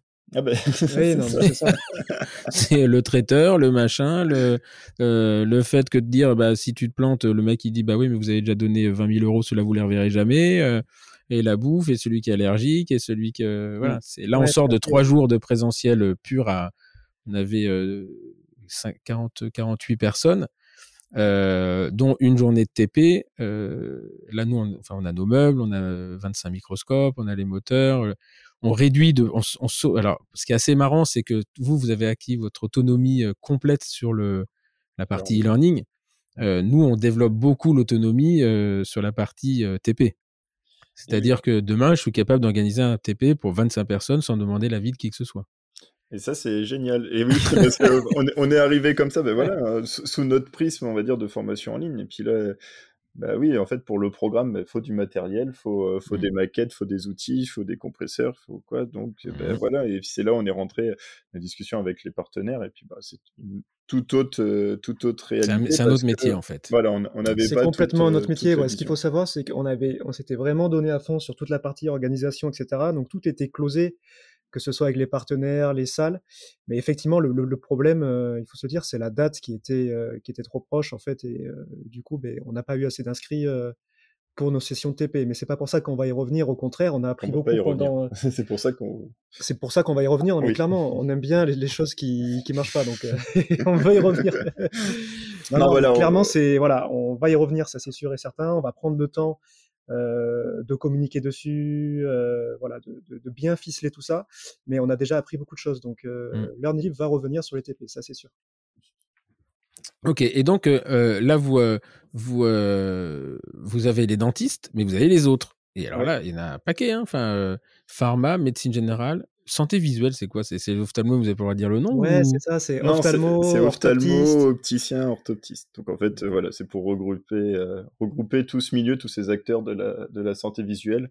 Euh, ils, sont, ils sont sous cette, sous cette appellation. D'accord. Et eux, ils sont pas lancés encore? Le, lien, il n'est pas actif? Alors, les tournages sont réalisés sur toutes les. Ah, bientôt disponibles. Euh, toutes les filières ouais, qu'on annonce actuellement. donc, on a Pharma qui est lancé avec toutes les formations qui sont disponibles. Ça, on peut d'ores et déjà s'inscrire. Et on a tourné 11 formations en médecine à l'heure actuelle qui vont sortir d'ici février, mars, avril. kiné, on a 5 formations qui sont tournées. On a santé mentale, donc pour tout ce qui est psychologue, psychiatre, etc. cinq formations également. Et voilà, mais ça c'était un gros point. De toute façon, pour, pour reprendre un peu sur la genèse de Learning Libre, on a voulu, en fait, on a pensé le Learning Libre pour les professionnels de la santé en général. Donc c'est pour ça qu'on s'est appelé Learning Libre et pas, par exemple, Learning Dentaire ou, ou Dentaire Libre ou ce que tu veux. On a vraiment pensé, on s'est dit, on a quelque chose à apporter à l'ensemble des professionnels de la santé. effectivement, ben, comme on est dentiste, Julien et moi, c'était le plus simple et le plus évident pour nous de commencer par notre profession. Mmh. Après, sans, voilà, moi, j'étais peut-être pas aussi confiant au moment de notre lancement. Euh, l'idée ça, c'est mon côté euh, visionnaire. l'idée, l'idée euh, du nom et ce choix, effectivement, qui était peut-être un peu imprononçable au début. Ouais, c'est, marrant. On le hein. reprend souvent. Non, mais c'est, marrant parce que, mais tu sais, c'est, c'est, moi, je me souviens quand vous êtes lancé, on se disait toujours, mais euh, il y avait euh, mes collègues qui me disaient, bah, vous avez vu, il y a encore du learning. Je dis oui, mais ce truc de la digue là, avec Berlin, comme, learning, en fait, on n'y arrive pas. Et aujourd'hui, et, ça, c'est une force de, c'est vraiment une preuve de réussite d'une structure, d'une ah, société, parce que vous créez une marque. Je me souviens des discussions au choix de ce nom. Donc, on voulait un nom pas forcément français. Enfin, on voulait pas se fermer des portes, que ce soit à des développements à l'international ou sur d'autres filières. Donc, effectivement, on a trouvé quelque chose d'assez généraliste. Learny pour le côté learn, enfin de l'apprentissage, et libre pour la liberté de le faire où, euh, où on le souhaite à travers, euh, voilà, à travers cet outil qui est, qui est le e-learning. Et, euh, oui, je me souviens de des premiers repas ou euh, apéros entre amis où on présente le projet, on dit ah ça on va l'appeler learning, ah learning nana, learning truc, ah nana, mmh. ah, ça fait pas sérieux, enfin et donc bon, on était, euh, on, aimait, on aimait bien ce nom. On avait passé quelques heures à, le, choisir, puis on s'est dit que c'était pas ça qui ferait, euh, qui, qui, ferait tout. De toute façon, il y avait des, étapes plus importantes à, à, abattre et, et, à faire avant, euh, avant que de remettre en question en permanence mmh. le nom, le logo. Enfin voilà, le logo c'est c'est un ami qui, un ami infographiste qui qui, qui, nous l'a fait, qui a repris les deux L qu'il a encastrés pour faire, pour faire un écran ou une caméra, c'est mmh. voilà, c'était simple, ça, ça, nous convenait, c'était c'était beau, mais c'est pas facile à prononcer. Encore maintenant, quand on donne nos adresses mail, euh, on a besoin des mmh. Mais on les, on ouais. les très bien. Ouais, et puis en plus, e tu vois, t'as un Y, t'as un I. non, c'est vrai qu'on n'a pas choisi euh, le plus simple. Mais bon, au final, c'est vrai, comme tu le dis, non, mais euh, aujourd'hui, tout le monde, enfin, tout le monde s'en souvient. Donc ça veut dire que c'est pas c'est pas le nom qui vous a fait, c'est que vous avez fait le nom. C'est un peu. Euh, non, mais ça c'est incroyable. Enfin, euh, ah, c'est gentil. C'est c'est c'est Ando Academy. Bon, Ando Academy, tout le monde s'appelle Academy. Mais en fait, ce qui est assez marrant, c'est qu'aujourd'hui, la notion d'académie, machin. Mais quand on s'est, on est, on a créé le, on a déposé le nom en 2015. Mmh il y avait très peu d'académies. Il y avait mmh. l'académie de Paro, je me souviens, mais toutes les académies sont venues, sont venues après. Bon, donc voilà, après, euh, euh, Endo Academy, ça veut bien dire ce que ça veut dire. Mais combien de fois les mecs me l'écrivent à Y hein? Combien de fois euh, Et en France, hein? Mais ça, c'est pour, euh, ça, c'est pour que tu ailles à l'international. Ouais, c'est, voilà, il, y a, il y a de l'attente derrière. Il y a les, euh, non.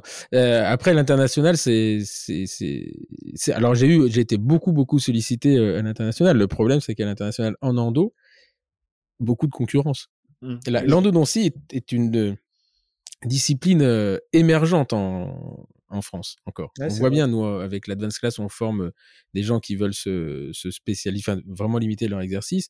On a, quand on a lancé la formation, on avait prévu euh, d'inscrire 16 personnes pour, pour, deux ans et de le faire tous les deux ans. Bon, finalement, la première année, on a eu tout de suite la deuxième année. Et maintenant, on en est à ouvrir tous les, tous les ans. Et cette année, on en a recruté 25 parce qu'on avait, on avait trop de demandes. Donc, mmh. il y, a, y a une espèce de, de, de euh, parce qu'on répond en fait à une demande de formation qui n'existe pas. Mmh. Il y a mmh. toute la formation en endodontie, elle se limite, euh, bah voilà, à la mise en forme, le retraitement. On parle un peu d'instruments fracturés, de perforation, et donc derrière, les gens qui disent ok, mais moi je veux aller plus loin. Alors c'était des programmes aux États-Unis, c'était le DU que j'avais à Paris 7, trois ans, trois jours, euh, trois ans temps plein. Euh, voilà, donc on a on a créé cette demande parce que ça pour le coup, le marché de la formation en endo je suis dedans depuis 20 ans et j'avais une très très bonne idée de ce que de, de, de ce qu'il fallait faire dedans pour que bon on s'est pas beaucoup trompé.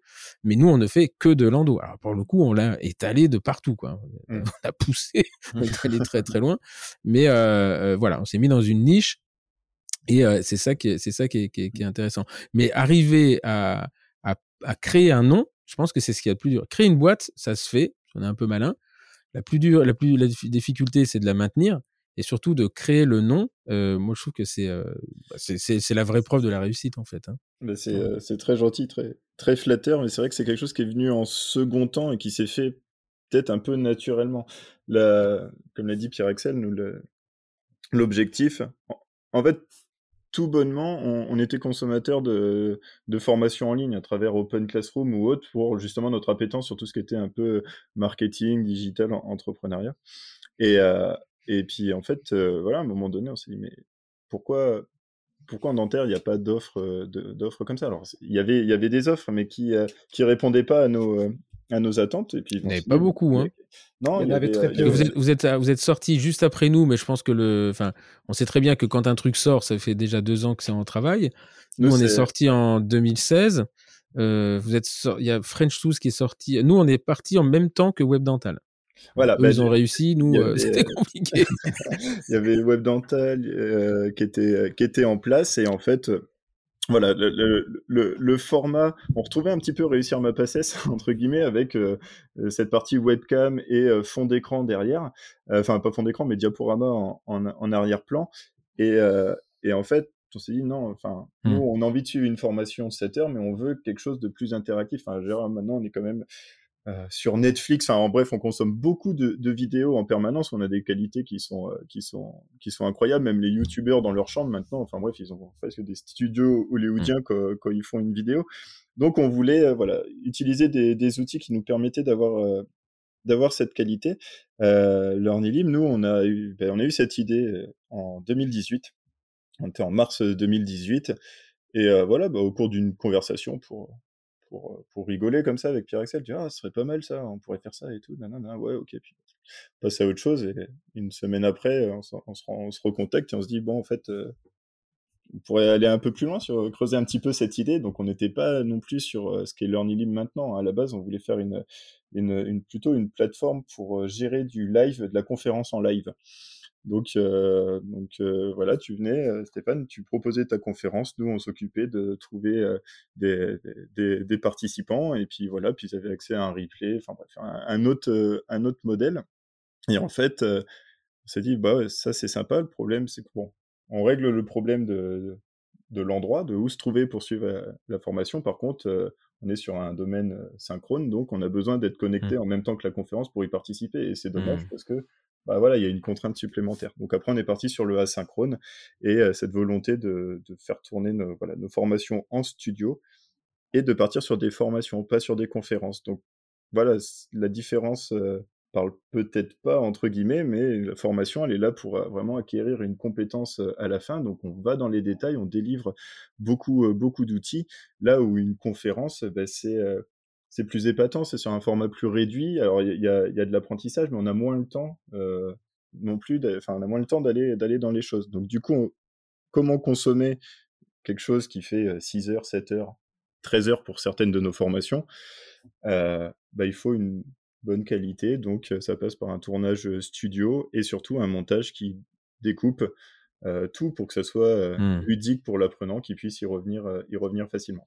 Mmh. Donc ça, ça a été euh, les bases, faire un outil plaisant, agréable et qui euh, apporte vraiment euh, de, la valeur en termes de, compétences derrière. Et donc ça a bien plu effectivement sur, pour les chirurgiens dentistes parce que ben, on, avait une idée un peu comme pour toi pour Lando de ce qui était en attente. Enfin, nous, on venait mmh. sortir de la fac, c'est génial les années, mais j'en ai j'en avais pas posé un seul à, l'hôpital, par exemple. Donc, euh, je pense que je suis pas le seul à m'y intéresser et il faudrait que, que j'en apprenne davantage. Donc, on va choisir cette, cette, cette thématique-là pour commencer. L'endodontie, c'est très bien, mais je transpire tout le temps dès que j'en fais une. Donc, euh, forcément, il doit y avoir des tips, des choses qui chez nous, on va te former. Ben voilà. former pendant six mois avec des TP, de voir.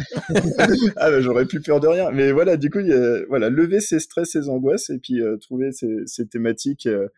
Enfin, voilà, ces thématiques de formation nous sont venues naturellement parce qu'on était aussi avant tout demandeurs de notre solution et on attendait. en fait, vous étiez consommateur, vous avez créé le produit que vous avez envie de consommer. En fait, c'est la clé dans tout ce que tu veux faire. Il faut vraiment mmh. que tu sois passionné par ce que tu veux faire, par ce que tu fais et surtout que tu sois consommateur effectivement de ton propre produit. Mmh. Euh, tu vois, c'était l'essor aussi des Netflix, etc. Tout le monde commençait à en parler. Bon, ça commençait à être bien connu, mais de, de plus en plus.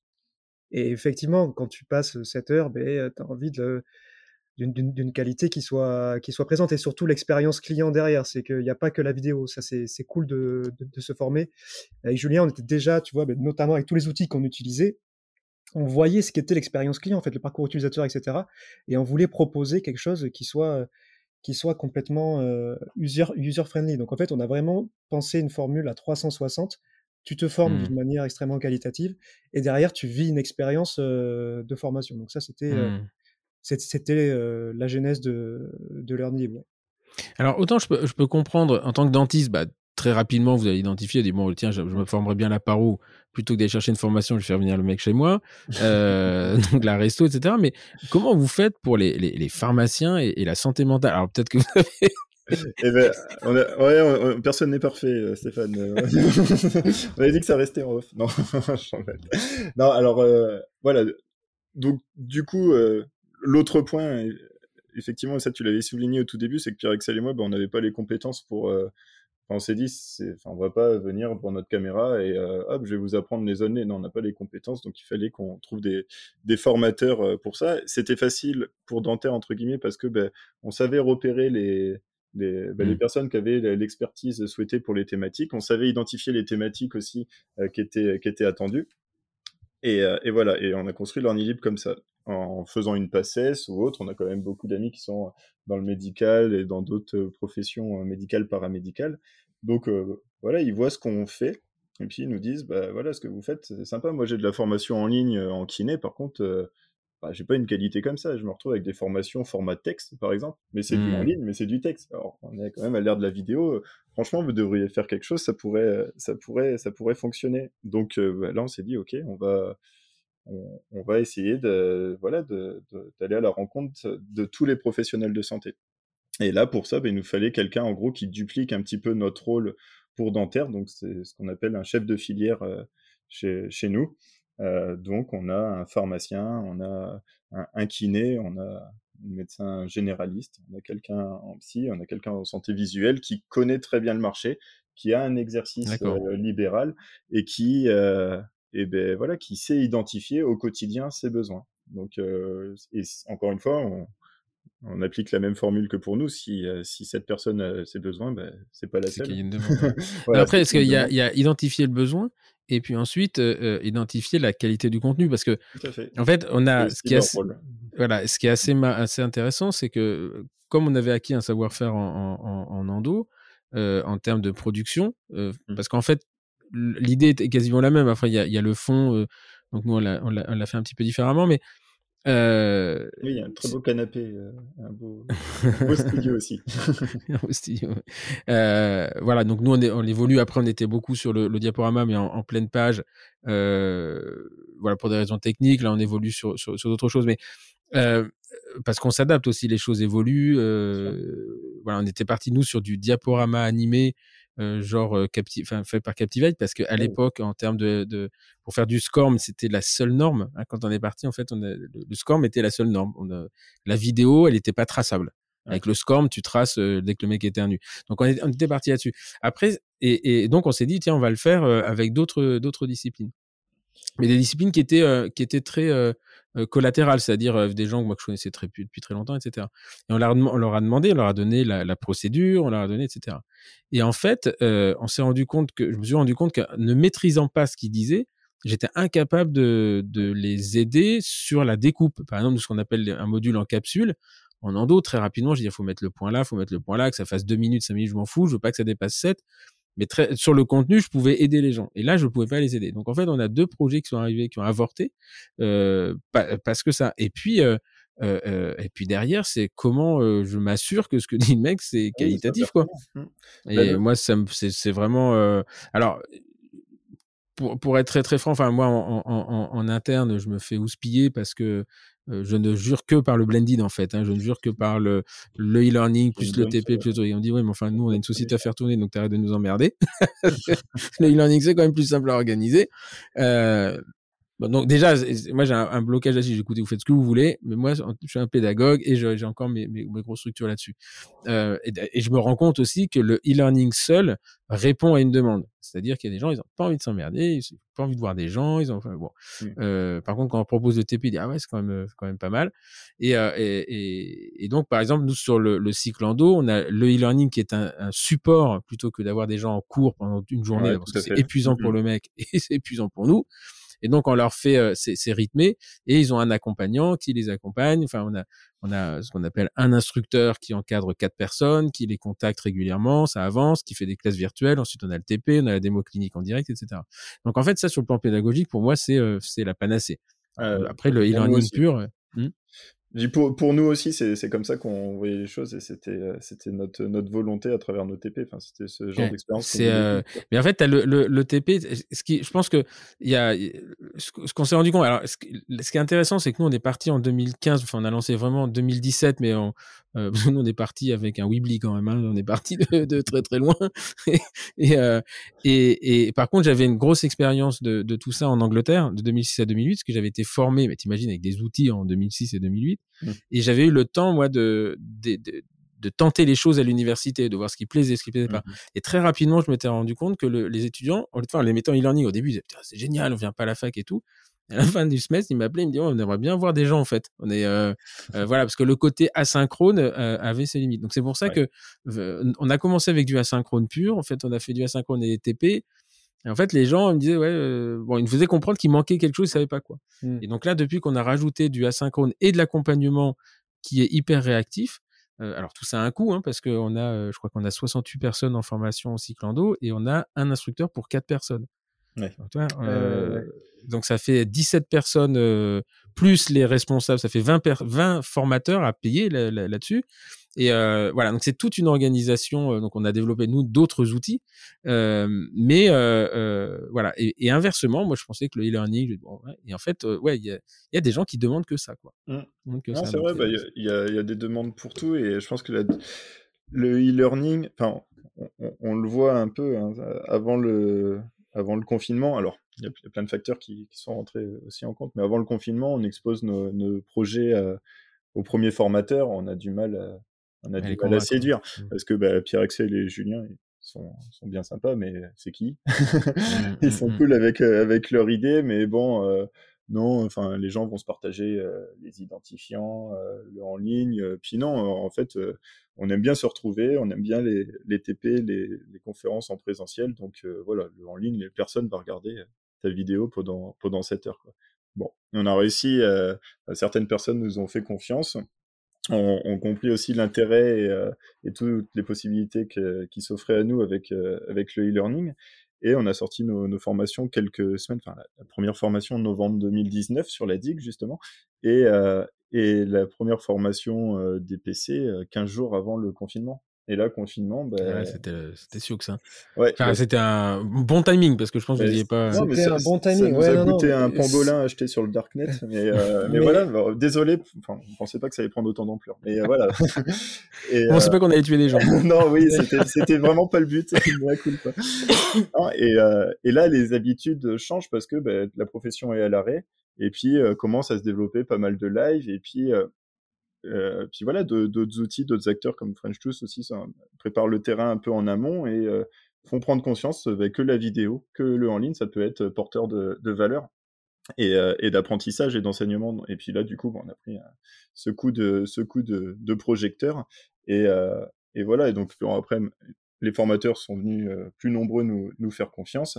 Euh, l'image et le nom de LearningLib aussi, euh, voilà, a pris euh, a pris de l'ampleur avec le temps. Mais je pense que les habitudes de consommation, avant tout, ont changé. Et sans le confinement, je pense qu'on n'en serait pas là. Enfin, ça a été un accélérateur. Je pense, que, ça, a été, ouais. ça, a été, un accélérateur au niveau de la digitalisation d'au moins. Ouais, je pense. Je pense que souvent on nous dit oui, bah, heureusement. Que, souvent on nous dit heureusement que vous avez eu le confinement. Alors d'abord non parce que nous on avait pas, on avait déposé le DPC en blending et pas en e-learning.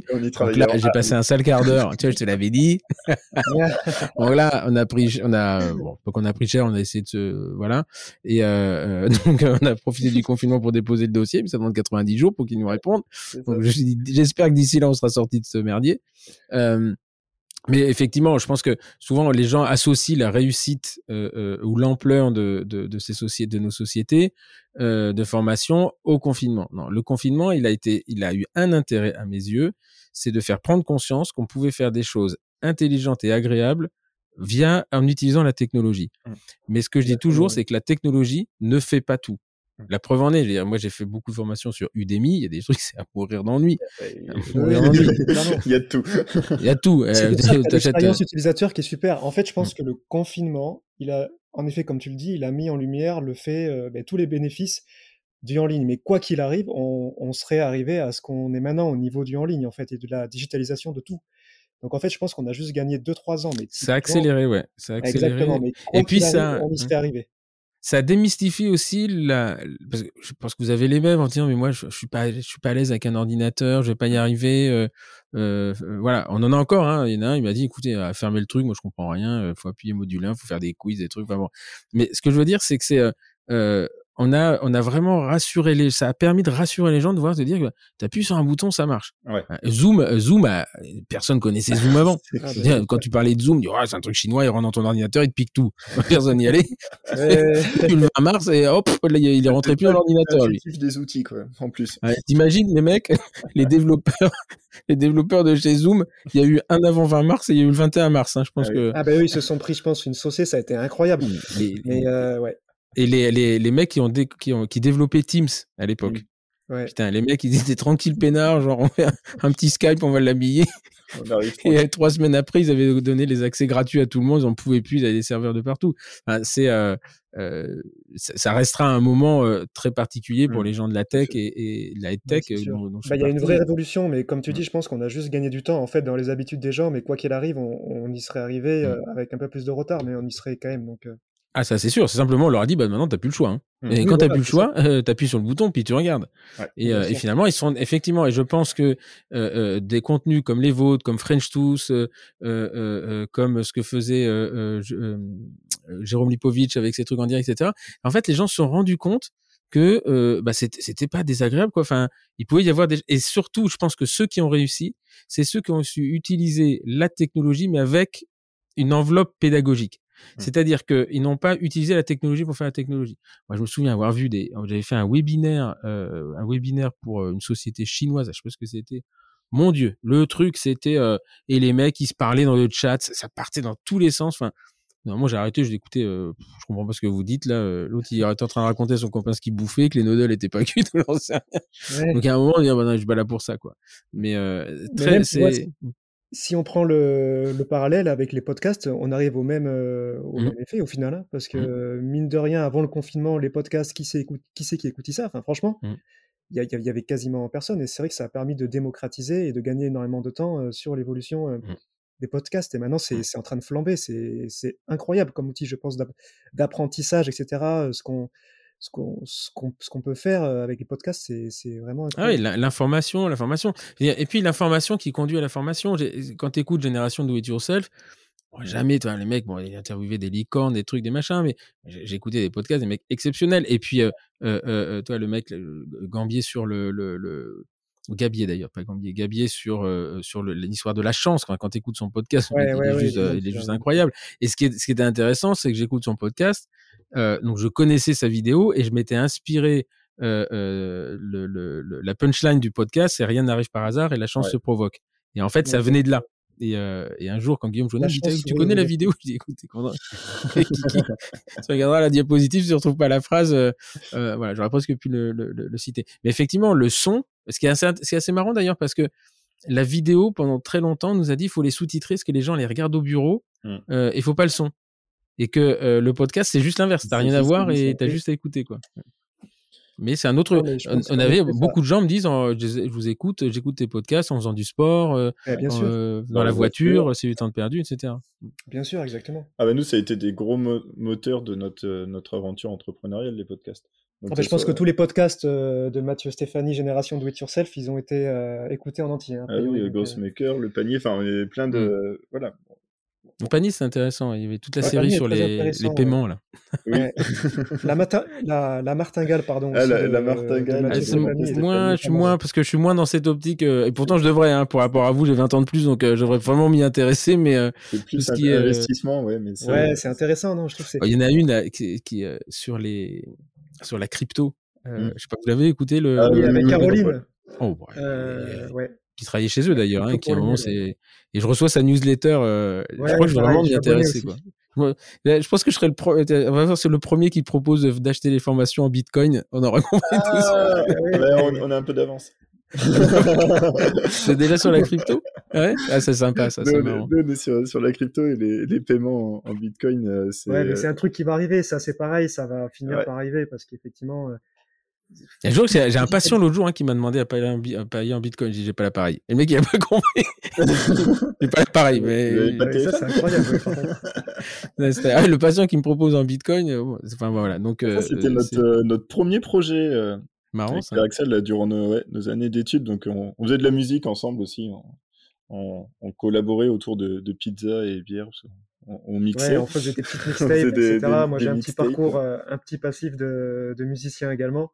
Mmh Effectivement, c'était notre première, la toute première collaboration. En effet, c'était euh, la création d'une d'une playlist, une mixtape euh, où il ah, fallait justement mixer des sons les uns avec les autres euh, pour que ça soit en gros une bande son unique et on, on joue ça dans des dans des soirées, etc notre toute première collaboration, je me souviens, on faisait des pizzas, on se nourrissait de pizzas et, et de coca. Bah, c'est là où on s'est rendu compte qu'on pouvait ouais, être enfermé dans, dans, une pièce de 6 mètres carrés. Avec un ordi et, et, charbonné, quoi. Et puis, mais voilà, bosser, bosser, se parler sans, sans se prendre la tête, parce que bah, y a tout ça aussi, c'est que là, cette aventure, ça nous a beaucoup rapprochés. On était amis aussi avant, mais euh, c'est voilà, il y a le contexte soirée, il y a le contexte amical, sorti, puis euh, professionnellement. Alors, justement, sur, sur, ce côté professionnel, là, vous êtes, vous êtes en, en, vous travaillez en cabinet encore, tous les deux, ou, euh, ou pas? Moi, je travaille en cabinet, oui. Toi, tu travailles en cabinet. Et Julien J'ai mis fin à mon activité. T'as mis fin à ton activité?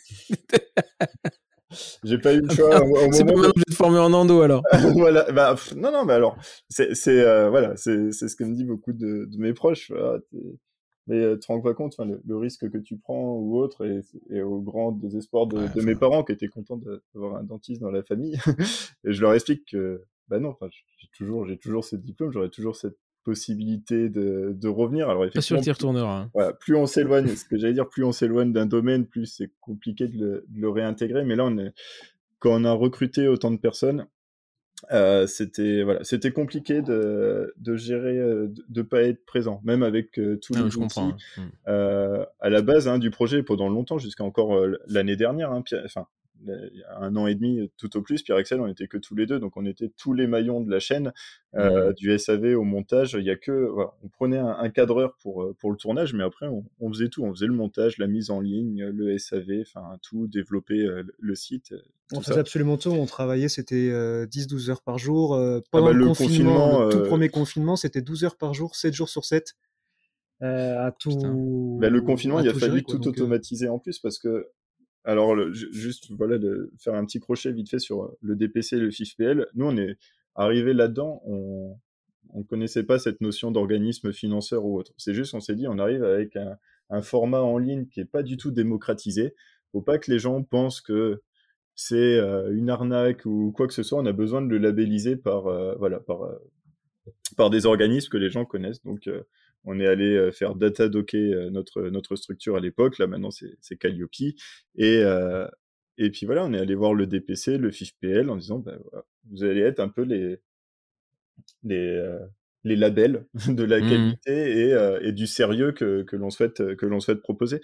Et puis bon bah voilà, on, on, creuse on creuse ces pistes, on a nos agréments et puis en fait on, effectivement là on se rend compte qu'il y a euh, des offres de, financement, enfin voilà des, choses à, mettre en place, à utiliser. Mais on est arrivé un petit peu voilà, comme un cheveu sur la soupe là-dedans. Donc le, confinement arrive, première session de DPC, on, frôle les 180 personnes euh, inscrites euh, sur notre première session.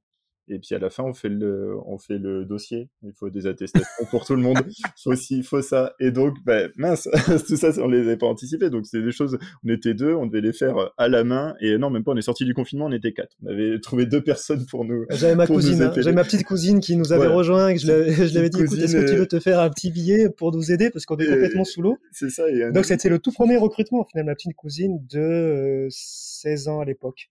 Voilà, et qui, a gagné un iPhone euh, et qui a été ravie. Quoi. Qui est ravie. elle, nous a, elle nous a suivis pendant 4 mois, ouais, 4-5 mois, effectivement, euh, ben, faire toute la paperasse, euh, tout ce qui est spécifique au DPC, au FIFPL, tout mmh. remplir à la main. Et pendant ce temps-là, nous, on s'attelait voilà, à tout automatiser pour, ben, pour, pour, plus revivre ça. Et donc, je me souviens ouais, d'avant la fin du confinement, où ben, l'allocution du, du, président, et qui dit Bon, ben on repart pour deux semaines. Tout le monde était désespéré. Moi, je ah, ça y est, on va, pouvoir, se reposer, on va pouvoir souffler parce que là, je me sens pas de reprendre.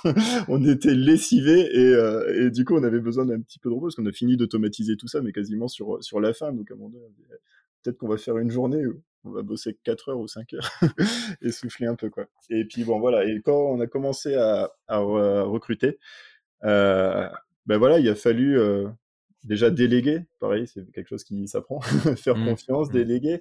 Et, euh, et puis ben, en étant absent une partie du temps, c'était compliqué, donc on était très sollicité par, euh, par l'équipe.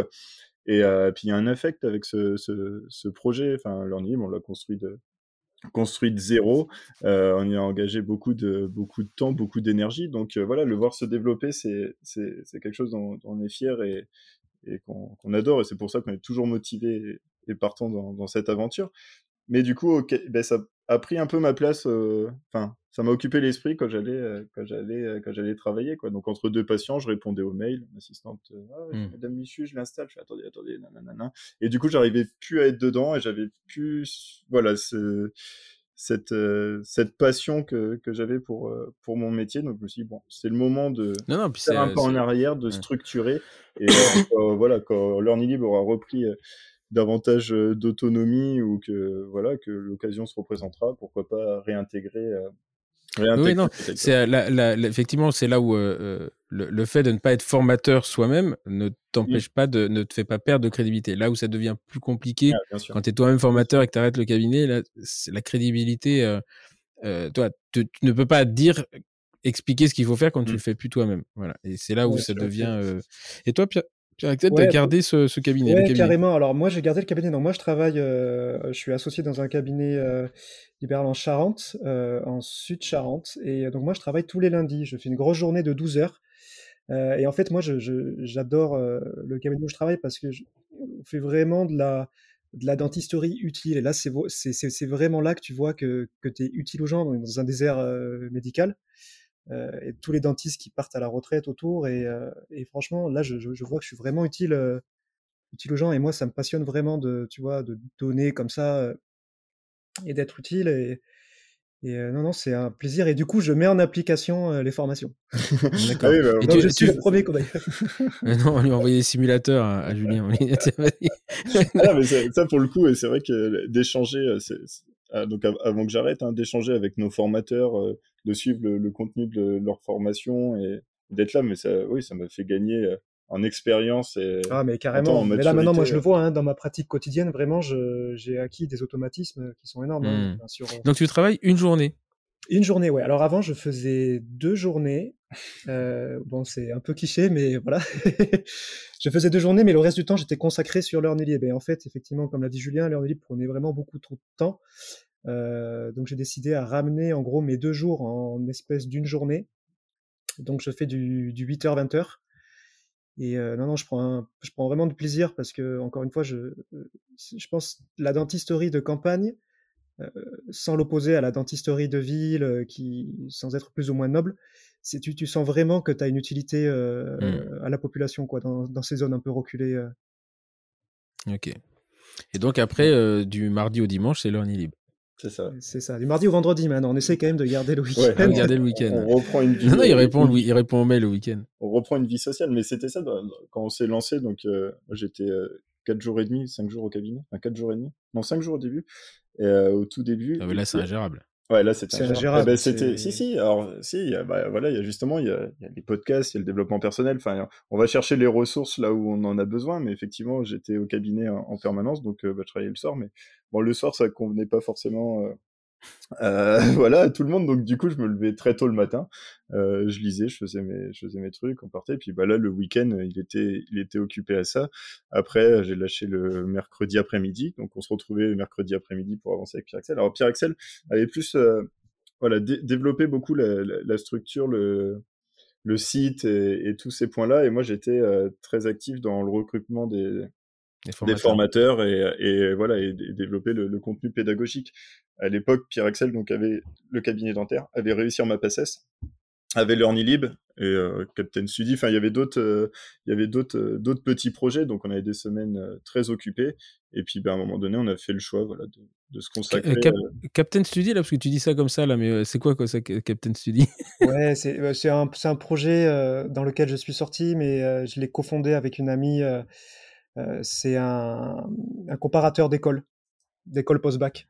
D'accord. Ouais. Et, Donc, je suis euh, sorti du projet, je suis sorti du projet, j'ai revendu mes parts et euh, pour me consacrer 100% euh, à l'Ornelib parce que je ne pouvais plus être euh, en fait partout. Enfin, humainement, psychologiquement, etc. C'était plus possible de gérer autant de choses en même temps. Il faut faire des, des choix, quoi. Donc voilà, faut faire des choix. Euh, j'ai fait le choix de garder le cabinet parce que voilà, pour toutes les raisons que, que je t'ai évoquées. Euh, mais voilà, moi j'ai toujours eu ce côté entrepreneurial, tu vois, j'aime bien créer des, des, des petites choses. Donc euh, voilà, c'était euh, mon époque où je créais pas mal de petits, de petits side business, de petites idées, etc. Et donc voilà, je suis complètement pas sorti de ce projet maintenant, full learn et libre. Full Learning Libre, oui. Alors, Full Learning Libre, oui et non, on va terminer avec ça. C'est que vous avez un autre projet qui, euh, je crois, qui est officialisé, puisque je ne l'ai pas inventé, Mm. euh, sur euh, l'image numérique. Hein. Il va falloir m'en expliquer un peu, parce que là, pour le coup, j'ai pas très très bien compris ce qu'il en était. Qui s'appelle euh, Lib. Non, Review Lib. Review Libre. Alors là, Alors, là, il va falloir m'en dire un Review, peu donc, plus. bah, review, ce sont les, les avis en, Un en review, anglais. ok. Voilà, tout Ouais, c'est, euh, Donc donc, là, les c'est- avis Google, Facebook, tout ça, c'est ça sur les réseaux Exactement. Mhm. En fait, là, c'est euh, c'est- c'est- c'est un outil. Donc, euh, c'est un outil qu'on a qu'on a développé, bah, encore une fois, via via nos nos, nos développeurs, enfin nos, nos codeurs. Euh, le projet est fonctionnel, mais euh, voilà, on l'a pas, on l'a lancé. Il y a un petit un petit lancement officiel, mais euh, On est en phase de test pour est- le moment. Donc, voilà. D'accord. Bah, c'est quoi a C'est un side project c'est- ou c'est quelque chose ça, qui est ouais, exactement, c'est un side project. Alors à la base, c'était quand même pensé pour les pour les dentistes. C'est- C'est un produit, un SaaS, en fait, qui permet d'automatiser la, la, la demande d'avis euh, et le, le feedback de, de tes patients, avec possibilité de rediriger euh, sur euh, sur sur Google ou sur des Quand plateformes bons. publiques. Voilà. Bah alors. Tu peux, tu peux ou pas euh, modérer le truc, mais tu peux le garder surtout en interne pour avoir aussi du, du feedback et, et progresser. Donc là, c'était, euh, c'était ça aussi. Bon, on l'a lancé, c'était des solutions qu'on voulait développer pour pour nos cabinets. Et en fait, très rapidement, on s'est rendu compte bah, que ça intéressait pas que les chirurgiens dentistes. Et là, à l'heure actuelle, sur tous ceux qui, qui testent, et euh, on a déjà quelques quelques clients, bah, c'est plutôt voilà des, des salles de sport, des Mais voilà, ça, tu vois, c'est vraiment un Des side business, boîtes c'est et- vraiment la définition du side business, c'est-à-dire qu'on a, euh, on met quasiment aucune ressource hein, sur ce projet, on, on- on le fait euh, maturer tranquillement avec des phases de test, etc. Et le but, c'est de le faire grossir très très tranquillement, en restant vraiment focus euh, sur l'heure libre. On avait ça qui nous trottait dans dans la tête, hein, un peu En comme. fait, on l'avait dans les choses. tiroirs pendant un petit moment, donc à un moment donné, on s'est dit bon, on va le, le sortir euh, du placard entre guillemets, puis voir euh, voir quelle vie quelle vie il mène quoi. Hmm. Et puis voir Donc, il fait sa en- petite, euh, En gros, c'est un questionnaire de satisfaction de l'expérience patient que vous demandez euh, aux patients de remplir et euh, automatiquement, ça vient implémenter, ça automatique, de façon Euh, automatique, non. ça implémente, c'est pas tout à fait ça? Pas tout à fait. En fait, c'est plutôt, bah, on va prendre pour un cabinet dentaire.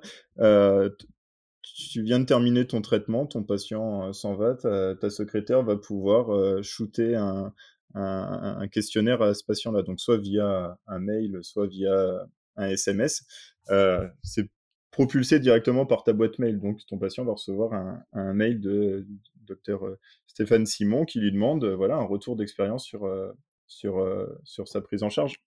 En fait, ça part du constat que euh, les gens ont peur de demander les avis et c'est malvenu de demander aussi un avis. Il y a un côté un peu racoleur. Ah bah, si vous êtes satisfait, n'hésitez pas à me laisser un avis ou quoi que ce soit. Hmm. Et euh, Comme les chauffeurs de taxi ou les livreurs Uber. Voilà, c'est ça. Tu mets 5 étoiles. Voilà.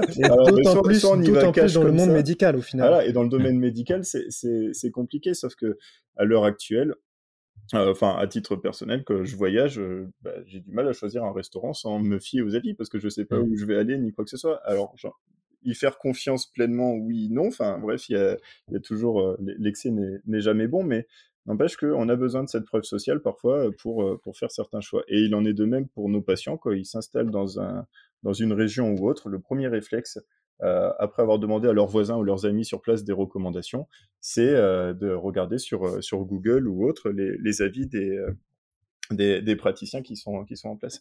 Et là, le petit, le petit biais statistique, c'est qu'en fait, 7 personnes sur 10 qui sont satisfaites de votre prestation, si vous leur demandez, vont vous laisser un bon avis, enfin vont partager leur expérience et vous laisser un avis. Sauf que ben, si on ne le demande pas, mmh. volontairement, généralement, c'est les mauvais avis qui passent parce que, euh, bah voilà, pour cartonner ou partager cette mauvaise expérience, on va le mettre en place. Et tout ce pool de bon avis, en fait, on ne l'exploite pas, entre guillemets, on le valorise pas parce qu'on n'ose pas demander et que c'est malvenu et, et indélicat. Donc là, l'idée, c'est euh, en gros d'automatiser ça euh, donc il y a un mail euh, personnalisé, enfin il y a des modèles et tout, pour propulser ce, questionnaire. Et pareil, que ça soit quelque chose de très pratico-pratique, c'est un questionnaire qui prend littéralement 30 secondes à répondre, grand maximum. Vous êtes satisfait? Oui, non. Si vous êtes satisfait, vous pouvez euh, voilà, laisser un avis. Non, qu'est-ce qui se passe? Enfin bref, il y a tout, toute cette démarche qui est simple et, et surtout, encore une fois, avec bah, tu le personnalises, tu, vois, tu mets le logo de ton cabinet, tout ça, donc tu as ce tiers de, de, confiance qui se met en place. Tu pas avis certifié ou autre, qui, ça va vous prendre que deux minutes de votre temps, puis quand on est à mmh. la 18e page, tu es là, mais euh, bref, mmh. on en voit, on, voit pas. Et donc après, cet avis à la fin, il, comment, comment il implémente la page Google? Après, vous remettez un lien en disant vous pouvez le confirmer sur Google ou ça se fait automatiquement? Il y, a une redirection euh, automatique vers. Euh, voilà, alors ça, c'est une option que tu choisis ou pas, et en fonction du, du, du, forfait, parce que là, on est sur un modèle plus, plus abonnement, tu peux choisir de mettre en place cette redirection ou alors de l'avoir sous forme de dashboard et après de mettre en place sur, sur ton site ou autre ben, un, petit widget qui va, qui va mettre en avant tes, tes avis. Mais en fait, c'est ça, hein, je suis sur... sur, sur les plateformes publiques. C'est ça qui est intéressant parce qu'à l'heure actuelle, voilà, on n'a pas la prétention de, de, de, vouloir concurrencer Google. Enfin, je pense qu'à l'heure actuelle, les gens font des choix beaucoup via Google My Business. Et donc, l'idée, c'est voilà, de propulser, de, d'inciter les gens à, vitrine, voilà, de profiter de cette, de cette vitrine ben, pour euh, faire valoir la, qualité euh, des soins et de prise en charge que vous êtes capable d'offrir. Ok. Donc là, je suis sur votre site, hein, c'est reviewlib, mmh. donc r e v i e w l i b.com. Et euh, effectivement, il y a trois offres. Donc, le, vous êtes sur un mode freemium, hein, gratuit zéro. Donc là, c'est 25 avis. donc, avis publiés uniquement sur Reviewlib pas de coordonnées bancaires et le nombre d'indicateurs. Par contre, la formule à 19, 19 euros par mois.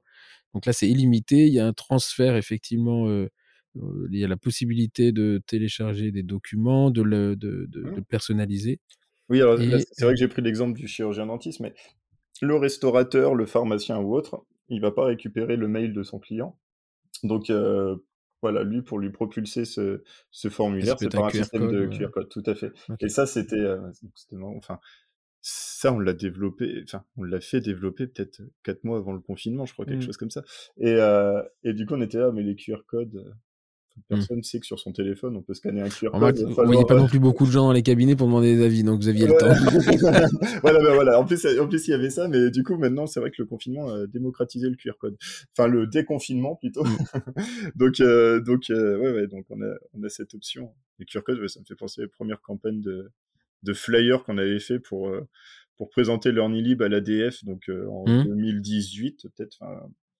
On avait, voilà, on, avait listé les thématiques et puis on avait fait une landing page. Euh, si vous êtes intéressé, rentrez votre mail pour avoir les news et tout. Puis on, était venu à l'ADF avec quoi 1500 flyers, je crois. Quelque chose comme ça.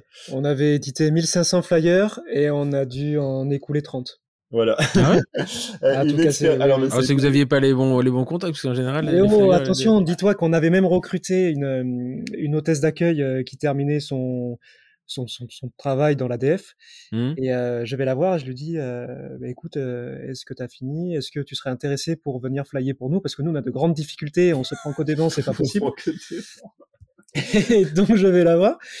Et je lui dis, bah, écoute, je te, je, te, je te, propose le même tarif que ce que tu gagnes là, actuellement euh, en tant qu'hôtesse d'accueil. Il dit, ok, pas de problème. Euh, on va manger euh, avec Julien euh, au restaurant. Et là, je reçois un SMS euh, de l'hôtesse d'accueil qui me dit, je viens de me faire virer de l'ADF. Est-ce que vous pouvez venir me voir à l'extérieur pour récupérer tous les flyers? Et là, on se dit, bon, ben, elle a, elle a, elle a quand même réussi à, à distraire pas mal de flyers. Et on va la voir, le paquet est énormissime, il n'y a rien qui a bougé. Elle fait, mais je suis vraiment désolé, je j'ai pas pu eu, faire mieux. on a eu peut-être 7, 3, ou, enfin, 3 ou 7 mails. Enfin bref, c'était ridicule. Ah, ça a été ridicule. Enfin, mais du coup, en fait, je, je rebondis sur ça parce que du coup, on avait mis un beau QR code et puis on avait euh, mis euh, enfin tout un descriptif, un mini tuto, utilisez votre téléphone pour le scanner et tout. Et en fait, les seules personnes à qui on a eu ce, on a réussi à récupérer ce mail, c'est ceux qu'on a réussi à interpeller. Et en fait, ce qui les intéressait plus, c'était de voir qu'effectivement avec leur téléphone ils pouvaient scanner un QR code qu'est-ce qu'il y avait écrit euh, à côté quoi mais c'était une bonne expérience enfin il y a, y a, vraiment voilà il y a il y a l'humain, il y a, y a, je sais pas, il y a, il y a la bonne idée et il y a le temps de la bonne idée. Ouais, c'est ça, mais par mmh. contre, il y, a, il y a une hiérarchie qui se fait et euh, dans la chaîne alimentaire, quasiment, le, la personne qui fly, elle est vraiment tout, tout, tout, tout en bas, quoi. Je veux dire, mmh. on était à l'entrée. Il y a pas pourquoi c'est, pourquoi s'est fait virer la, pourquoi bah, parce qu'en fait, elle avait tout simplement pas le droit.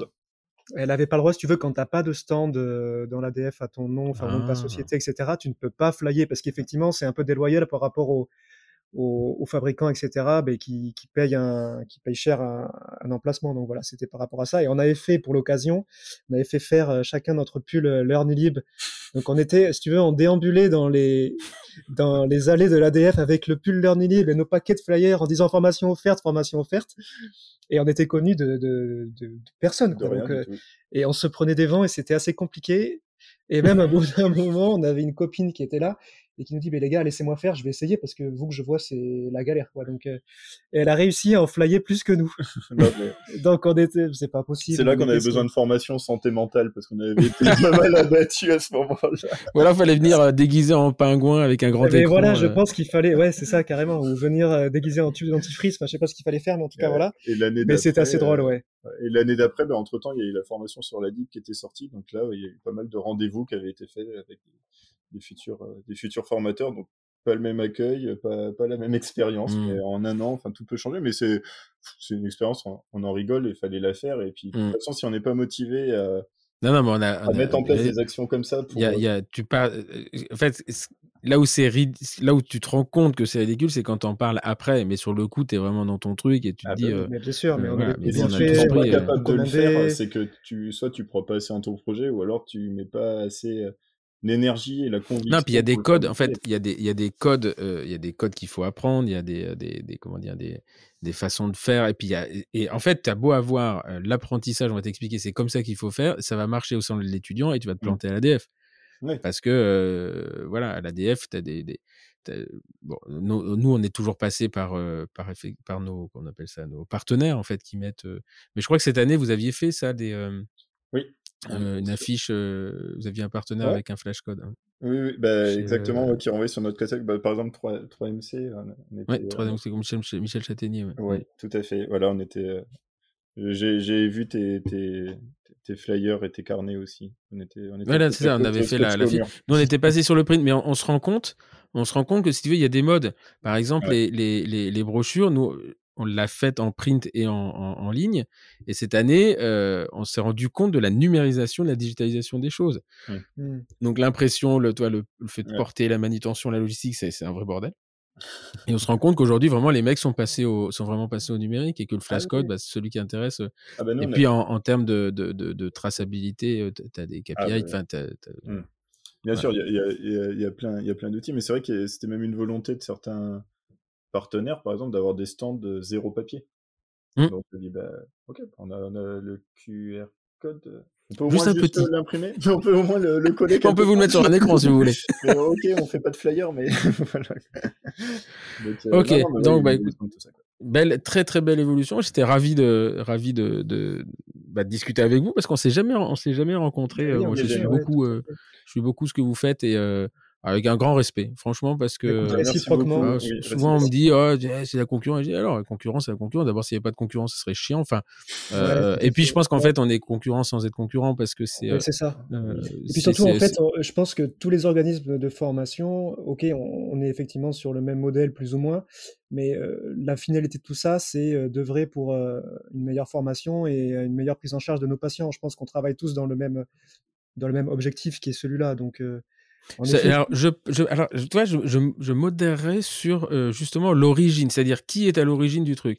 Moi, j'ai du respect pour, euh, pour certains organismes de formation et j'ai moins de respect pour d'autres où là, il y a une vraie. Euh, il y a un côté vénal qui est indiscutable. mais, ah. mais, alors, d'autant plus maintenant aussi. Là, là, je pense que on le voit parce qu'on est beaucoup, on est en veille sur beaucoup de, bah, beaucoup d'organismes sur le marché et effectivement beaucoup, beaucoup d'organismes qui se lancent enfin, quasiment toutes les deux semaines euh, avec des profils. Euh... des profils qui sont pas du tout euh, médicaux, en fait. Mmh, mmh. Exactement. Et, qui, à l'origine, n'ont pas cette, n'ont pas cette vocation-là. Et donc, en fait, ils sont. Euh, combien d'organismes nous ont, m'ont contacté en tant que formateur On vous achète votre, votre PowerPoint 8000 euros il n'y a rien à faire, on s'occupe du texte. Enfin, je dis, mais comment tu vas t'occuper enfin, et, et, donc. c'est ça le problème, ouais, derrière. Et, et, et, honnêtement, ne passe sur mes podcasts que les gens que je veux bien. et euh, non, je vais chercher les gens qui, font, qui ont cette. après que les gens, des sociétés qui gagnent de l'argent avec ça, euh, moi, franchement, ça ne me pose aucun souci. L'autre jour, je regardais là sur, sur Facebook en me disant ah, bah, les, vu le nombre d'organismes de formation qu'il y a, la soupe doit être bonne, bah vas-y, cuis-la la soupe. Vas-y, mets les patates et les carottes dans l'eau et euh, genre euh, si euh, il suffisait d'appuyer sur un bouton et de prendre du cash, moi je défie quiconque d'aller traiter avec le DPC quand il manque une virgule sur le tableau et, que, ça bloque, et que ça bloque 160 dossiers. Hein. ah non mais c'est sûr, c'est sûr. Non mais c'est vrai que le problème qui s'est passé avec l'augmentation effectivement de la prise en charge du DPC, tout ça, tout le monde l'a vu comme étant un Eldorado. Donc il y a mmh. plein de nouveaux organismes qui sont arrivés, notamment comme tu dis, uniquement attirés par l'argent et c'est bien dommage, mais derrière, et ça c'est une très bonne chose, le DPC commence à durcir aussi les, mmh. les, les, les, contrôles, ce qui est demandé, etc. Donc, mais malheureusement, on est obligé d'en arriver là. Quoi. C'est, et le problème, c'est que c'est les, les, les parce que nous, on reste des petites structures. Je pense qu'en termes de consommation de DPC, vous êtes beaucoup bien au-dessus de nous. Et parce que nous, on représente, ça représente à peu près 20% ou 15% de notre chiffre d'affaires. C'est pas. Euh, euh, mais ce que je veux dire, c'est que c'est encore les, les, conneries des gros. Enfin, vous avez reçu le même message que nous en disant euh, maintenant, on va plus vous demander tant de connexions, mais les vraies connexions, parce qu'il y a une escroquerie d'un million et demi du truc. Où les mecs, ils appelaient, ils disaient donnez-moi vos codes, on les rentre dedans, et il y avait un mec qui avait automatisé la création de login, quoi. Et, euh, et ça, ça fait chier. démarchages euh, par téléphone abusif, hein, qui d'ailleurs ah, sont sanctionnés sur le CPF et qui mmh. vont être sanctionnés maintenant sur le DPC. Ça va, bah, sur le CPF, il était interdit d'ailleurs. Oui, exactement, oui, c'est ça. Et là, ça va arriver maintenant sur euh, la formation professionnelle médicale. Mais ce qui est, ce qui est assez logique, c'est, euh, je, je, peux comprendre aussi cette défiance, euh, euh, cette défiance des, des, des, des, praticiens qui disent mais attends, mais d'abord on comprend rien, on commence à surfer sur la sur la peur, on dit oh, j'ai pas mon DPC, j'ai pas mon diplôme. Alors si vous nous écoutez, rassurez-vous, ça ne fonctionne pas comme ça. on va pas votre diplôme. Il y, a des obligations, il y a, y a, il y a beaucoup de formations, beaucoup de formations qui sont DPC en présentiel, donc no, no panique, no panique. No panique, ouais, complètement. Voilà, on va vous faire, on va vous, alors effectivement nous, on l'utilise comme un moyen de communication parce que bah, c'est assez, assez facile, mais je crois qu'on peut utiliser ce moyen de communication en disant bah, si vous voulez faire le DPC, faites-le avec nous parce qu'on est, on est fort, mais ne pensez pas que euh, euh, ne pensez pas que vous allez perdre votre exercice au 31 décembre parce que le Conseil de l'ordre va vous appeler parce que vous n'avez pas fait le DPC. Ça c'est le euh, euh, voilà. Le, après il y a d'autres acronymes. Ah, DPC ou EPP. Rassurez-vous, c'est l'EPP, c'est que vous vend plus cher la même chose. Donc no panique. Mais c'est ça le problème, c'est qu'effectivement, je pense que quand on est arrivé, mais mutuellement, toi t'es arrivé effectivement avant nous, nous juste après, il n'y avait, pas tout cette, tout cette atmosphère qu'il y a actuellement, effectivement, de, de, défiance, de démarchage euh, abusif, etc., de peur hein, du, du, du, DPC qui est actuellement, euh, enfin, qu'on voit partout. Et ça, c'est vrai que quand je disais, tu vois, qu'on œuvrait euh, dans le sens de la prise en charge du patient, etc., euh, je, je, pensais plus à nous, aux organismes, on va dire, euh, mmh. Qui sont présents depuis le début, j'ai envie de te dire, parce qu'effectivement, tous les nouveaux ne sont pas du tout dans cette démarche. Et ça, c'est extrêmement préjudiciable, parce que maintenant, qu'est-ce qu'on va devoir faire, nous, euh, organismes tout à fait honnêtes? Ça veut dire qu'on va devoir euh, montrer encore plus euh, d'honnêteté, enfin, tu vois, dans le mmh. sens... Enfin, c'est, je, je, trouve ça assez aberrant en fait de voir Alors, que des, je pense, je veux dire, moi, mon, mes deux parents étaient dentistes et, quand je suis arrivé euh, dans ma petite ville de Louviers, euh, il y avait, il s'était monté une mutuelle à l'époque. Et euh, donc, je m'installe et se monte une mutuelle. Alors, à l'époque, la mutuelle, c'était le centre low cost qui venait à côté de chez toi, quoi. Donc là, grosse panique. je gère moins bien le stress que toi, apparemment. Et, et je me souviens d'une phrase que m'a dit mon père, c'était en 96. Il m'a dit, tu sais, il y a toujours de la place pour la qualité. Ouais, c'est vrai. À partir de là, et c'est une phrase, toi, quand je suis en doute, je me suis dit, putain, euh, ben, alors après, ça te booste, hein, quand on a fait, euh, euh, on avait fait notre e-learning au départ, moi, on avait, on avait un zéro, donc on avait fait, fait Captivate moi-même, etc. Là, on s'est rendu compte que l'expérience utilisateur, était, le mec, il dit, c'est super, mais il y a quand même des fautes de frappe, bon, enfin, dyslexique, j'assume. Donc là, on a, on a, on a tout fait refaire. On a fait refaire, on est resté, bon, après, on a vu que le modèle diapo avait ses limites, on est passé sur la vidéo, etc. Mais je pense qu'à un moment donné, il y a de la place pour la qualité et que finalement, Aujourd'hui, je veux dire, tu regardes la grande distribution, le Carrefour, le truc, le machin, ils sont en train de se racheter avec Auchan, ils sont en train de faire des trucs. Il y a Amazon qui les a tous plantés. Mmh. Quand tu regardes Louis Vuitton, Hermès, ils n'ont pas bougé. ils sont toujours là, ils regardent les trucs passer. Euh, plus il y a de confinement, plus il y a de la pauvreté, plus ils s'enrichissent.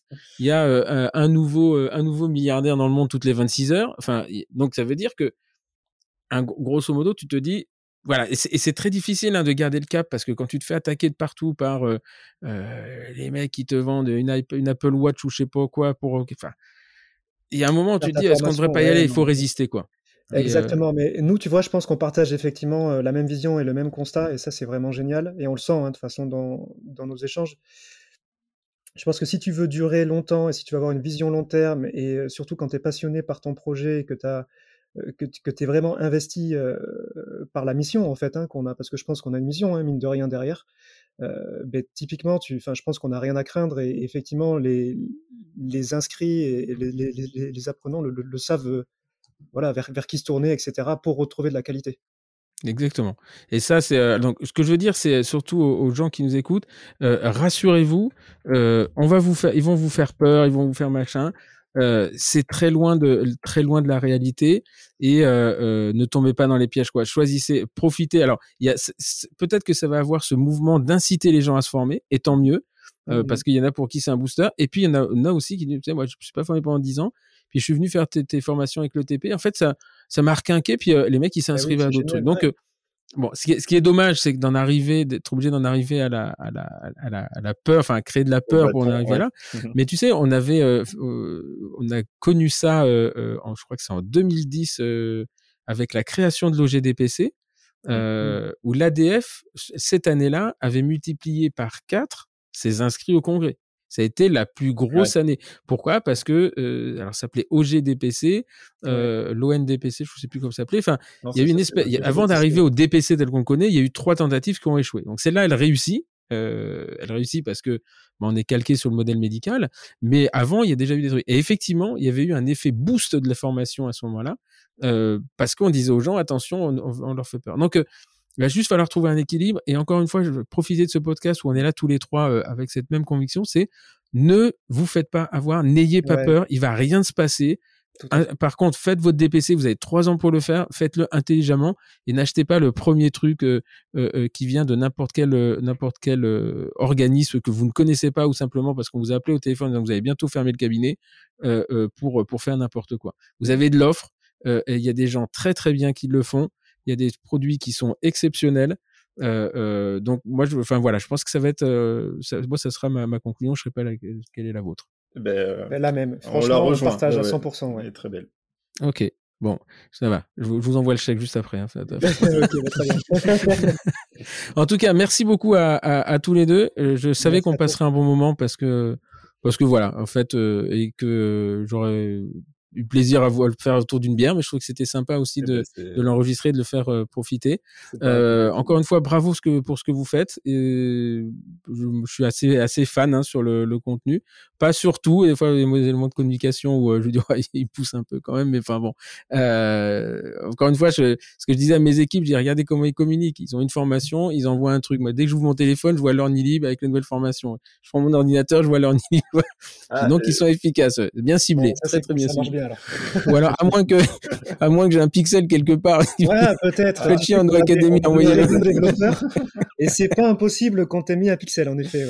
Ouais. ah, euh, je vais essayer. De toute façon, je pourrais pas le savoir. Euh, en tout cas, merci, euh, merci infiniment. Profitez bien de, de, tout ça. Longue vie à Review Lib aussi, parce que Ouais, merci. euh, voilà, bah, c'est c'est euh, c'est marrant quand je vois le logo. euh, il me fait penser à autre chose, mais ça va me revenir. J'arrive pas à savoir quoi avec les petites les petites étoiles. Ouais, Euh, les étoiles des, des avis. Nous, enfin, Les voilà, étoiles des avis, ouais, j'ai reconnu, mais euh, en fait, ce, ce côté, ça, ça me fait penser à autre chose. Je sais pas quoi. Là, ça me revient pas. Mon cerveau va me le dire un petit peu plus tard. Oui. Voilà. Merci infiniment. Euh, merci à vous tous de nous avoir fait confiance. Euh, voilà, c'était un, un épisode que, que j'ai trouvé très très agréable après celui de, de, de Cyril Gaillard il y a il y a quelques semaines et euh, voilà on fait un peu le tour euh, un peu le tour de tout on a fait le tour des syndicats le tour des centres dentaires là c'est le temps de tour de, des organismes de formation. Ils n'y passeront pas tous euh, non pas que s'ils n'y passent pas ne prenez pas que je vous néglige mais ou que ou, que je vous méprise pas du tout. Mais euh, en tout cas ceux que je méprise n'y seront pas. Vous ne saurez pas ceux que je méprise et Dieu sait qu'il y en a euh, il y en a deux ou trois.